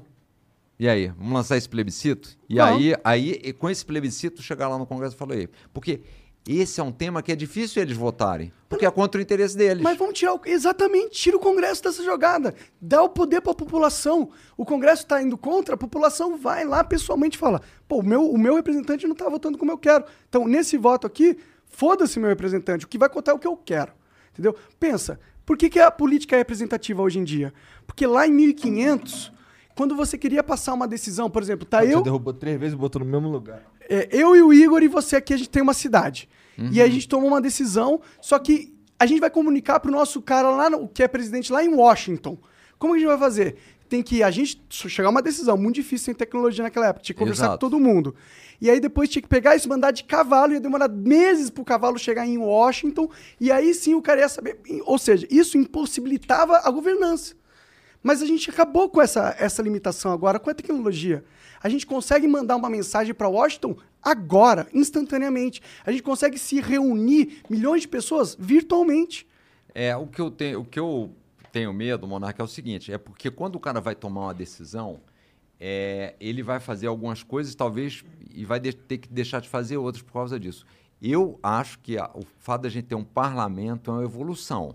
Mas a gente, não vai, a gente vai ter o parlamento nessa questão. É. Você vai ter os caras que vão ser eleitos para representar. A questão é que você não vai ter que esperar quatro anos para eleger eles. Você pode eleger eles instantaneamente. Entendeu? Esse negócio de ter quatro anos é porque, porra, imagina você ter que de toda hora mandar vários cavalos para fazer as eleições. Mas o problema dava. é que você vai tornar tudo plebiscitário. Tudo quem vai decidir é a maioria. Isso, isso é, assim, tem que ter cuidado, né? Mas não é já assim? É, em tese, não, né? Porque tem caras que defendem as minorias lá. Senão tudo é a maioria. Então, a, a maioria sempre vence. É claro que a gente vai ter Você a entendeu? constituição desse sistema que vai falar assim, ó, você não pode passar, não pode nenhuma lei passar que afete esses e esses direitos humanos. A gente vai ter um sistema que vai basear a forma com que a gente chega nas decisões. E esse sistema tem que ser bem feito. Essas regras elas têm que ser bem feitas. Tem que ser perfeito. E você, por exemplo, tem que, tem que garantir que todo mundo tem acesso a essa tecnologia. É. Sim. todo mundo, quer dizer... É, não estamos tem- falando de algo pra implementar amanhã. É, porque não Por isso é que Mas eu em 10 gosto do dá. conceito da gente começar com plebiscito. Tem É muitos legal, temas é que são relevantes, falou, ó, esse, legal. e especialmente é esses legal. temas que a gente falou aqui agora, que é o seguinte, a turma que está lá, tá lá, por exemplo, é, fosse fazer uma reforma política, eu faria algumas coisas. Dinheiro público acabou. Montar partido, quem quiser monta. As coisas básicas, tem que ter lá 100, vamos arredondar para 100, tiro esse 1, Aham. entendeu? Coisas mínimas Tudo online, básicas tudo digital. e digital básico que pode fazer, que ir registrando no, no cartório, está feito e pronto. Se uma empresa, se um cara ali, junto com outro amigo e mais dois, conseguem criar uma porra de um sistema de blockchain, como é que o governo não consegue? Exato. Então, assim, e aí você começa a dizer o seguinte, porque são regras. O que, que a gente tem que fazer? Essas regras é para a gente ter no ambiente político o livre mercado funcionando. Qual é o nosso problema? No ambiente político não tem o livre mercado e quem determina as regras são os caras de lá de dentro. Então é é aquilo que eu falei, é a mesma coisa. Vamos montar uma padaria aqui, vamos. E nós vamos já fazer um sindicato e vamos determinar quais são as regras para abrir padaria. Só pode abrir padaria se for para abrir no Brasil todo. Padaria vai ter que ter no mínimo 50 funcionários. Padaria pequenininha não recebe dinheiro, só a gente que recebe. E eu ainda vou te falar quanto que recebe. Quanto que recebe? É. Ou seja, ninguém vai querer montar padaria. Seus problemas acabaram. No dia seguinte você põe o sanduíche no preço que você quer. Exatamente. Porque, então, assim, no Brasil é um pouco isso. Aí o cara põe. o- Quem é que ele põe de candidato? Quem ele quiser. Não É. tem o outro para competir mesmo. Pô, o primeiro plebiscito podia ser a mudança no sistema político, então, né? Eu acho que o primeiro devia ser esse: facilitar a criação de partido e acabar com o dinheiro público. Mas isso- um esse- choque de livre Ó, mercado se um dia no- você quiser lançar um Plebiscito- sabe que o FOO vai te ajudar nesse sentido. É. Mas Então, os já- plebiscitos, esses plebiscitos aí, o que acontece também é que, como a regra, do jeito que a regra tá disposta, os caras podem só cagar e andar, não é? Ah, mas aí com pressão popular, hoje, aí a pressão popular da internet, porque senão, se a gente não acreditar na pressão popular da internet, o, o aplicativo nasce morto. Não, mas é o que o aplicativo ele tinha que ser do governo. Entendeu? Porque o, Não, não, tinha que ser, não é, o aplicativo não tinha que ser um negócio terceiro. Tinha que ser o governo, a gente mudou nossa Constituição. Não, tudo bem, mas- É diferente agora. mas- Constituição digital, democracia líquida, pica. Mas, mas o Monark pensa só. Igual no o que, que a gente. Mas, Igual no mas- mas a gente voltou na mesma armadilha que a gente tem hoje. Nós estamos aqui dizendo o seguinte: a gente quer reduzir o poder dessa turma, porque essa turma está lá fazendo besteira há muito tempo e a gente não consegue mudar. Qual é a maior resistência que a gente vai ter? Óbvio. Da A turma, turma, que está lá. Eles mesmo. É, Tá certo? Então, não adianta a gente ir já dizendo o seguinte: você não vai ter mais poder nenhum. Agora é um aplicativo. que- Vamos pelas bordas. Qual é a borda? Vamos começar. trazer concor... Primeiro a gente quer trazer concorrência. Ele não vai diminuir o teu poder. Só vamos trazer mais concorrência. Você é contra a concorrência? Por quê? Por que, que você é contra? Porque O cara tu vai é dizer- ruim? É por isso que tu é contra a concorrência? É. Porque você é um lixo? Entendeu? Mas é Então, uma assim, estratégia- o argumento, eu acho que tem que ter uma estratégia, que foi isso que a gente quis fazer no novo. Qual foi o conceito do novo? Vamos compra- montar um partido inovador, tá certo? Que vai começar dizendo o seguinte: bom, como é que é? Assessor. Ah, quantos assessores tem aqui em São Paulo? 20? Quantos vocês usam? 6. Aí no Rio, 17. Quantos vocês usam? 6. Aí os outros partidos vão começar, os outros eleitores deveriam chegar e dizer assim: vem cá, deixa eu entender. Fulano, você que eu elegi aí, quantos, quantos caras você tem? Eu tenho 20. Falou, mas vem cá, por que, que o cara do novo faz a mesma coisa que você e só tem 6 e economiza um monte de dinheiro? Tá certo? A gente tem que deixar esses caras incomodados. Agora, qual é a reação natural, e a gente sofre isso um pouco no novo, é o seguinte: o cara começa a querer mostrar que não, mas ó, o novo tem esse problema, o novo já nasceu velho, novo- porque ele quer tirar a referência boa que tem. Por isso, o nosso desafio é ainda maior, porque acontecendo qualquer coisa, o partido. Ah, o cara do, do novo gastou dinheiro aí, comprou um drops aí com. Ó, ó os caras gastando dinheiro aí. Entendeu? O outro gastou 2 milhões para fazer um evento. Ninguém fala, mas como a gente se compromete com algumas coisas, por quê? Porque a gente quer ter uma marca, o ônus é maior. Mas assim, esse, essa emparedada que você tem que começar a dar nos políticos é que tem que ser o processo. Agora, a população tem que participar. Eu não, você entendeu? Eu não acho que você desembocar num negócio mais simples, tudo bem, mas desde que você tenha essa, essa consciência, sabendo que vai ter resistência Tem, dos caras. tem Eu um entendo, lugar mas- pra começar Tem um lugar todas começar. as coisas que são revolucionárias. Com assim. certeza. Não, É eu, eu acredito que, inclusive, a gente vive num universo que mudanças radicais são raras e muitas vezes dolorosas. Eu, eu É. sempre vejo isso. O problema dessa estratégia de, de chegar lá, entrar lá e mudar de lá por dentro é que, pensa, tu tá chegando lá e tu tá se comprometendo a jogar um jogo que o cara tá jogando há 35 anos e ele é dono de todas as cartas e de todos os dados, tá ligado? Eu não sei se a gente ganha o jogo entrando no jogo. Mas, com, por exemplo, o novo não existiria se não houvesse mídia social. Pode crer. Tá certo? Então, a, a tecnologia ajuda muito a gente nesse processo. Então, É, isso que é A fundamental. gente tava conversando antes aqui. Você falou, É. tipo, tem que ter políticas, renovação na política pra gente ter mudança. Aí eu já falei, eu nem acho que as mudanças vêm da política, é, política como a gente diz, dos, dos representantes, a política que acontece na- em Brasília e na- no Congresso, caralho. Eu acho que a, a maior mudança, as maiores mudanças da sociedade benéficas vieram em decorrência da tecnologia. Da tecnologia, não tenho dúvida. E do mercado. Ah. E do mercado. Porque foram as, as, as pessoas que falam assim, pô, tô num sistema aqui, capitalista, ok. Que, como, que eu ganho, como que eu ganho dinheiro nesse sistema? Eu preciso fazer algo útil pra alguém. Porque, mano, é assim que você ganha dinheiro nessa vida. Você tem Claro. que fazer útil pra alguém. Você tem Exato. que ser útil na sociedade. Você tem que fornecer um bem, um serviço. E isso, isso essa dinâmica é o que fortalece a nossa sociedade. Porque você é, coloca um sistema que obriga os cidadãos a pensar numa forma de ser útil. O ser humano não, é- não nasceu pra querer ser útil pra caralho. A gente Não. nasceu pra querer ficar de boa, mano. Essa é a verdade. Você quer ser remunerado pela sua utilidade. É isso. Exato. né? Você é útil, você quer ser remunerado por ele. Agora, por exemplo, esse negócio de tecnologia, inclusive, se você consegue implementar dentro do Estado um, um governo mais digital, você acaba com burocracia, diminui corrupção, torna a vida do cidadão mais simples. Esse é outro problema. A digitalização do serviço, a tecnologia, vai diminuir o espaço para venda de serviço, para aquele, sabe, venda da facilidade. Sim. Então, esse é outro negócio que tinha que ter também, mas assim, E por isso que não anda essa por parada. isso que anda pouco, anda muito pouco. É foda, né, cara? Você já. Você realmente tá muito fiel ainda às suas convicções políticas. Você ainda tá energizado. 10 anos aí que você tá nessa luta. O Monark tô, cansa, né? Cansa. E assim, não, o que aconteceu, na verdade, mais recente, depois da, da campanha, assim, eu, eu nunca fui figura pública, e nunca, nunca gostei desse, desse perfil de, de ser figura pública. Eu não- Sim, eu, não, eu te entendo. Eu, não tem nada a ver com o meu perfil, né? eu, eu falo que eu só fiquei famoso porque eu não sei ganhar dinheiro sem isso. Exato. E assim, e eu fui meio senso de missão. Eu falei, bom, como é que, o que, que tem que fazer para esse negócio funcionar, né? É, então eu estou muito nessa linha agora.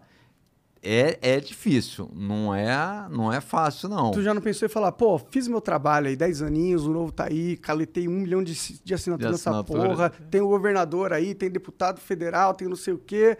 Tô bem, a cultura tá aí, vou pra Bahamas, vou sei É, lá, mas Ilhas eu Maldivas. acho. Não, porque eu acho que a gente ainda tem um processo de, de consolidação da cultura. Acho que o novo está bem no início. É. É, eu acho que ainda tem muitos desafios. Ainda tem, um, um- ainda tem uma curva de aprendizado aí Que é. grande.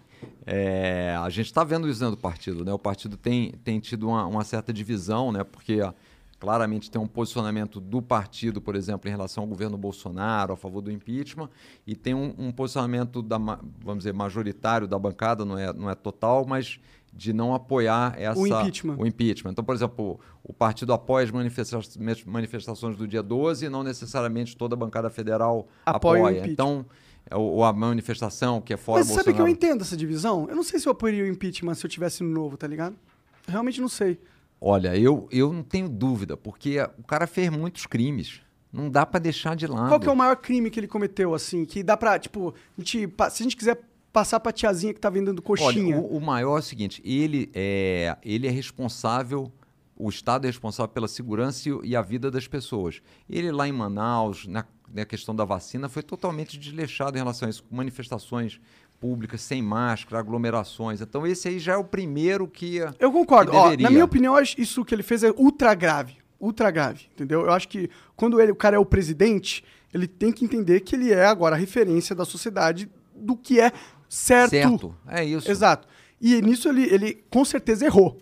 Mas não sei se isso, pra pessoas normais Mas e então comuns, vai, vamos- vai ser considerado crime Então ser v- levado a impeachment, entendeu? Mas vamos lá, só para as pessoas, para a gente quantificar isso. Claro. Vamos lá.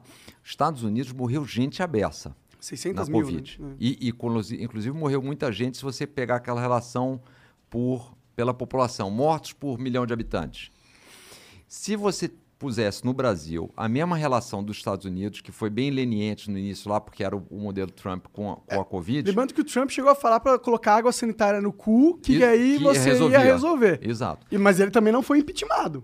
É, não foi, ma- mas depois entraram já na saída dele, estava entrando com o processo de impeachment dele. Sim. Mas assim, se você fizer essa continha, dá umas 160 mil pessoas a menos se você disser assim, vamos colocar o mesmo percentual de gente que morreu nos Estados Unidos e no Brasil, dava uns 160 mil pessoas a menos aqui no Brasil. Então, assim, o que o Bolsonaro fez, pelo menos, nas minhas contas, a gente podia ter tido aí 150 mil pessoas, 160 mil pessoas brasileiras Cara, morrendo a menos. eu Se não fosse concordo. tanta aglomeração. Agora, Mas eu acho um pouco simplista essa visão.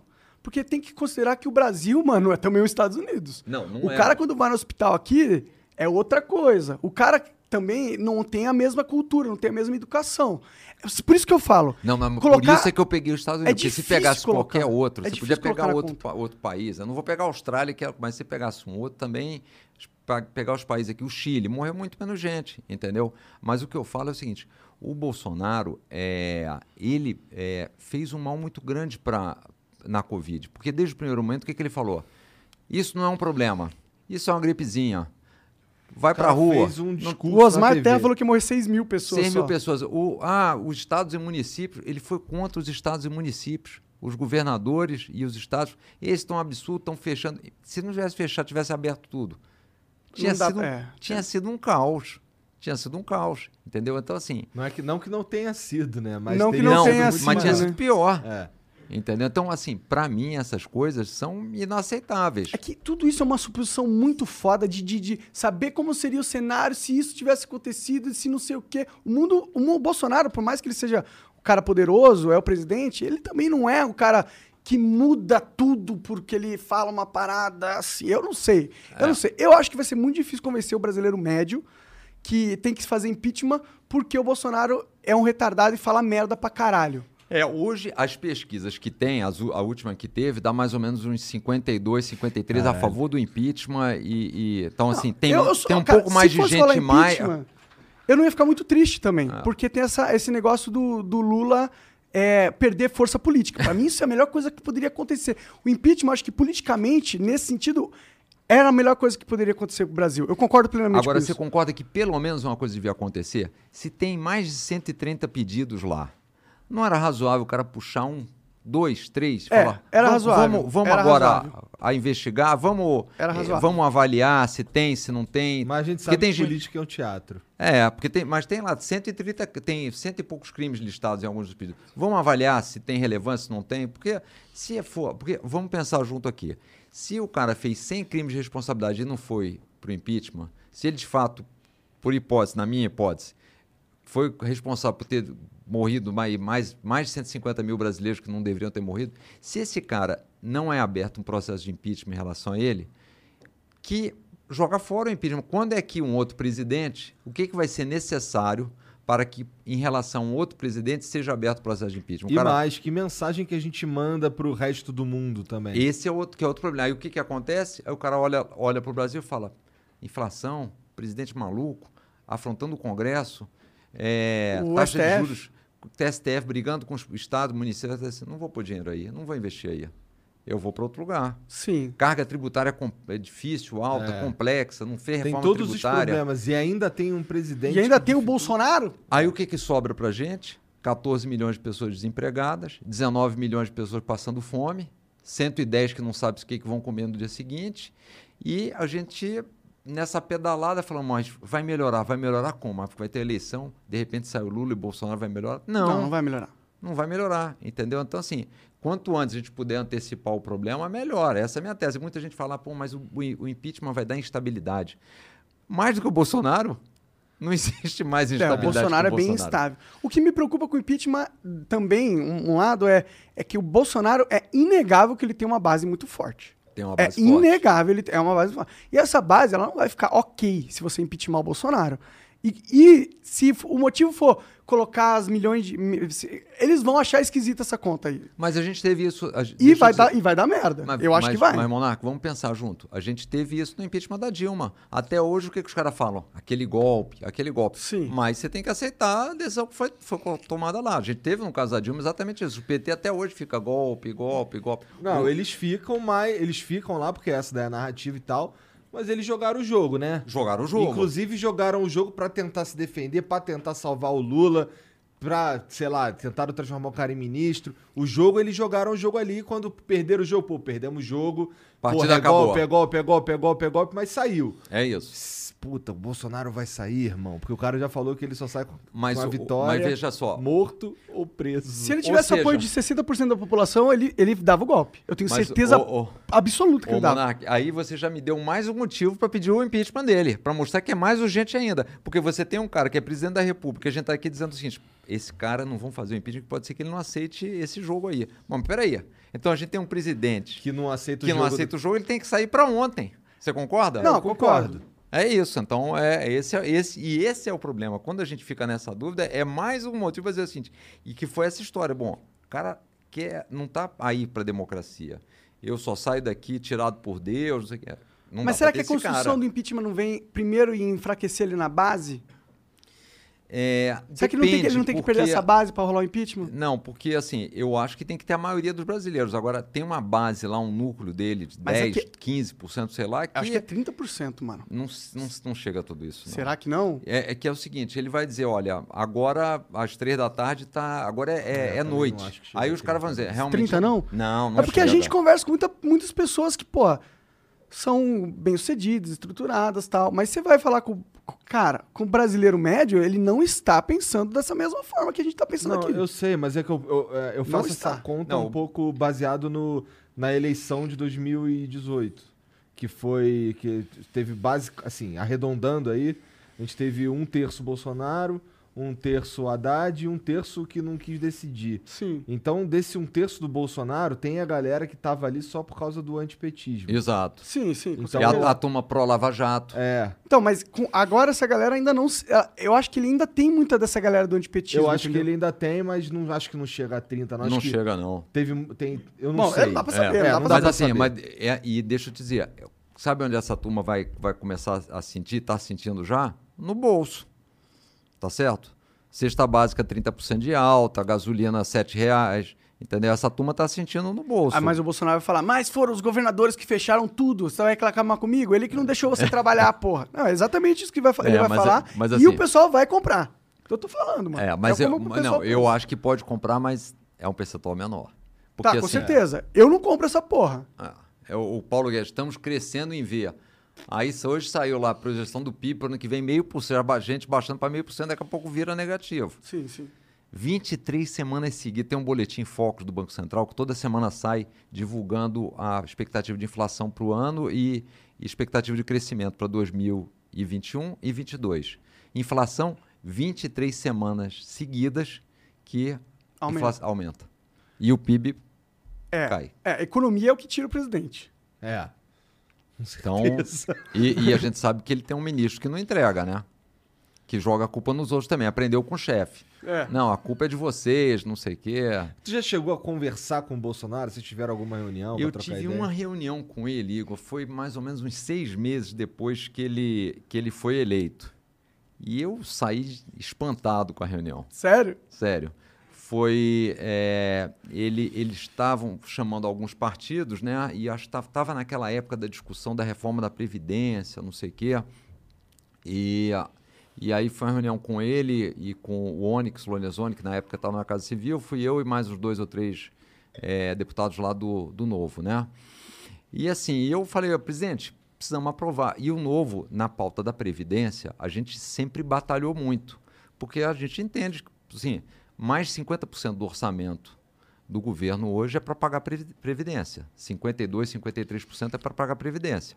né? A gente gasta 7, 8% com educação, 7, 8% com saúde e 52% com Previdência. E 12% com funcionalismo público. Não seria um problema gastar 50% com previdência se a gente tivesse usado o dinheiro do contribuinte pra fazer a reserva para. É. Entendeu? Mas aquilo entrou no saco sem fundo. É. Então hoje você está tirando. Foi, foi aquela pirâmide, né? O dinheiro da Previdência foi a pirâmide. pirâmide. É burro, porque o dinheiro não tá Entendeu? investindo. Ele poderia estar rendendo mais enquanto a galera espera pra receber, que essa é a lógica da Previdência, inclusive. Exato. Por isso, de novo, que o bom é que fosse uma previdência privada. Porque você não dá dinheiro para o governo, porque você não sabe para onde vai, e não dá força para esses caras que estão lá no poder fazendo Mas tudo é o contrário do que a gente quer. obrigatório, aí é foda, né? Aí é, foda. Mas é, faz obrigatório para quê? Para ter poder no Estado. É. E aí, nessa época, eu falei, bom, é, queria falar de Previdência, que ele tinha que puxar isso nas, nos lives dele, o que, que a gente podia fazer para ajudar. E ele queria falar de outra coisa, Que do, que ele horário queria de, falar? do horário de verão que ele tinha mudado, do- dos fiscais do Ibama, que ele queria acabar com aquela turma. E assim, negócio totalmente descoordenado, sem, sem, Sem objetivo, prioridades sem mesmo. prioridade, sem objetivo. Conversa Saí espantado. Aí eu falei, isso aqui vai ser um problema. Já teve um vislumbre seis meses, né? Aí, isso, aí, aí esse, a- meu segundo com ele foi aí em março, depois que ele foi na televisão, acho que foi 22 ou 23 de março, e fez aquele discurso. Isso é só uma gripezinha, não vai dar em nada, atleta não pega, não sei o quê. Eu, nesse dia, eu já fiz um tweet, falei, olha, presidente, ou ele muda esse discurso, ou tem, tem que renunciar. Porque a gente sempre no Brasil, com o negócio da Covid, a gente estava sempre vendo o que estava vindo, o que estava acontecendo. Então você olhava para trás e falava, bom, aconteceu isso lá, vai acontecer aqui. Quando ele falou isso, eu falei, ó, tem que renunciar, não dá. Esse cara vai ser uma. A gente vai ter que se cuidar, porque isso aí vai ser uma tragédia. Foi em março do, do ano passado. Depois, quando ele tirou lá o Moro e começou a aparelhar, em abril, eu falei, não tem jeito, tem que ir para o impeachment. É, quando o Moro saiu foi quando eu falei que acabou, eu até tuitei, acabou o governo Bolsonaro. Tem Porque que- ele é. abriu mão da, do que moralizava o governo Exato. dele, de certa forma. Eu falei, bom, aí tem que ir para impeachment, e aí, assim, óbvio que desde lá de trás, eu comecei também a ter muito, muito ataque também, porque a turma dele é, é- a gente sabe que é, que é raivosa, ferrenha, né? é. é ferrenha e tudo, então é, mas não tem jeito, eu não vou deixar de falar o que eu, que eu acho certo, porque, né? Ah, tá certo, é isso aí. Então é, Bom, Complicado. Então, é o seguinte, vou dar pra vocês uma notícia aqui meio ruim. Hum, Que, pô, o nosso servidor basicamente pegou fogo. hum. E a gente tava. Esse, esse episódio foi gravado. Ah, caralho. É, E Por então- que, que você não falou depois que acabou? É porque meio que. Então, vou. vou Ah, entendi, vai acabar. é. Ah, e não tem mensagem, Não tem é, mensagem, verdade, é que verdade. pena. Ah, não tem a mensagem. É. Entendi. Uma pena, porque ia ter aqui umas mensagens aqui puxando o teu saco, entendeu? Eu acho que vocês sabotaram esse servidor aí. ó. não, não. Pior que não. Tô brincando. Pô, Moedo, obrigado demais por vir trocar essa ideia com a Que gente. isso, obrigado Valeu vocês aí. E quando que vai ao ar, então? Vai ao ar Amanhã. quinta-feira. É, amanhã. amanhã. Amanhã que não tem flow, aí... Ah, tá. Vai ao ar porque, assim, os caras já estão... Já de- provavelmente já estão ali consertando, mas... Não, legal. Não, só, pra só porque É. eu também ah, O pessoal compartilho deve lá. ter, tava na expectativa, É, né? eu, É, não quis, eu não compartilha. quis falar aqui ao vivo pra não baixar a vibe. É, pra É. não cortar a vibe aí. Não, mas, né? mas tranquilo. Demorou, demorou. Não, tranquilo. Mas obrigado demais, cara. Quer Super deixar umas legal. últimas mensagens aí pra galera, alguma coisa? Ó, eu acho que a, a mensagem principal que eu quero dizer é o seguinte: a gente precisa ter opção diferente lá. Também não acho. podemos Também. ficar nesse Lula e Bolsonaro. E assim, não dá pra gente ficar esperando cair do céu. Não, vai aparecer aí um cara que vai ser conhecido, admirado, vai falar com as massas, competente, que não vai ser populismo, ser honesto. Não adianta. A sociedade tem que trabalhar, a gente tem que se envolver.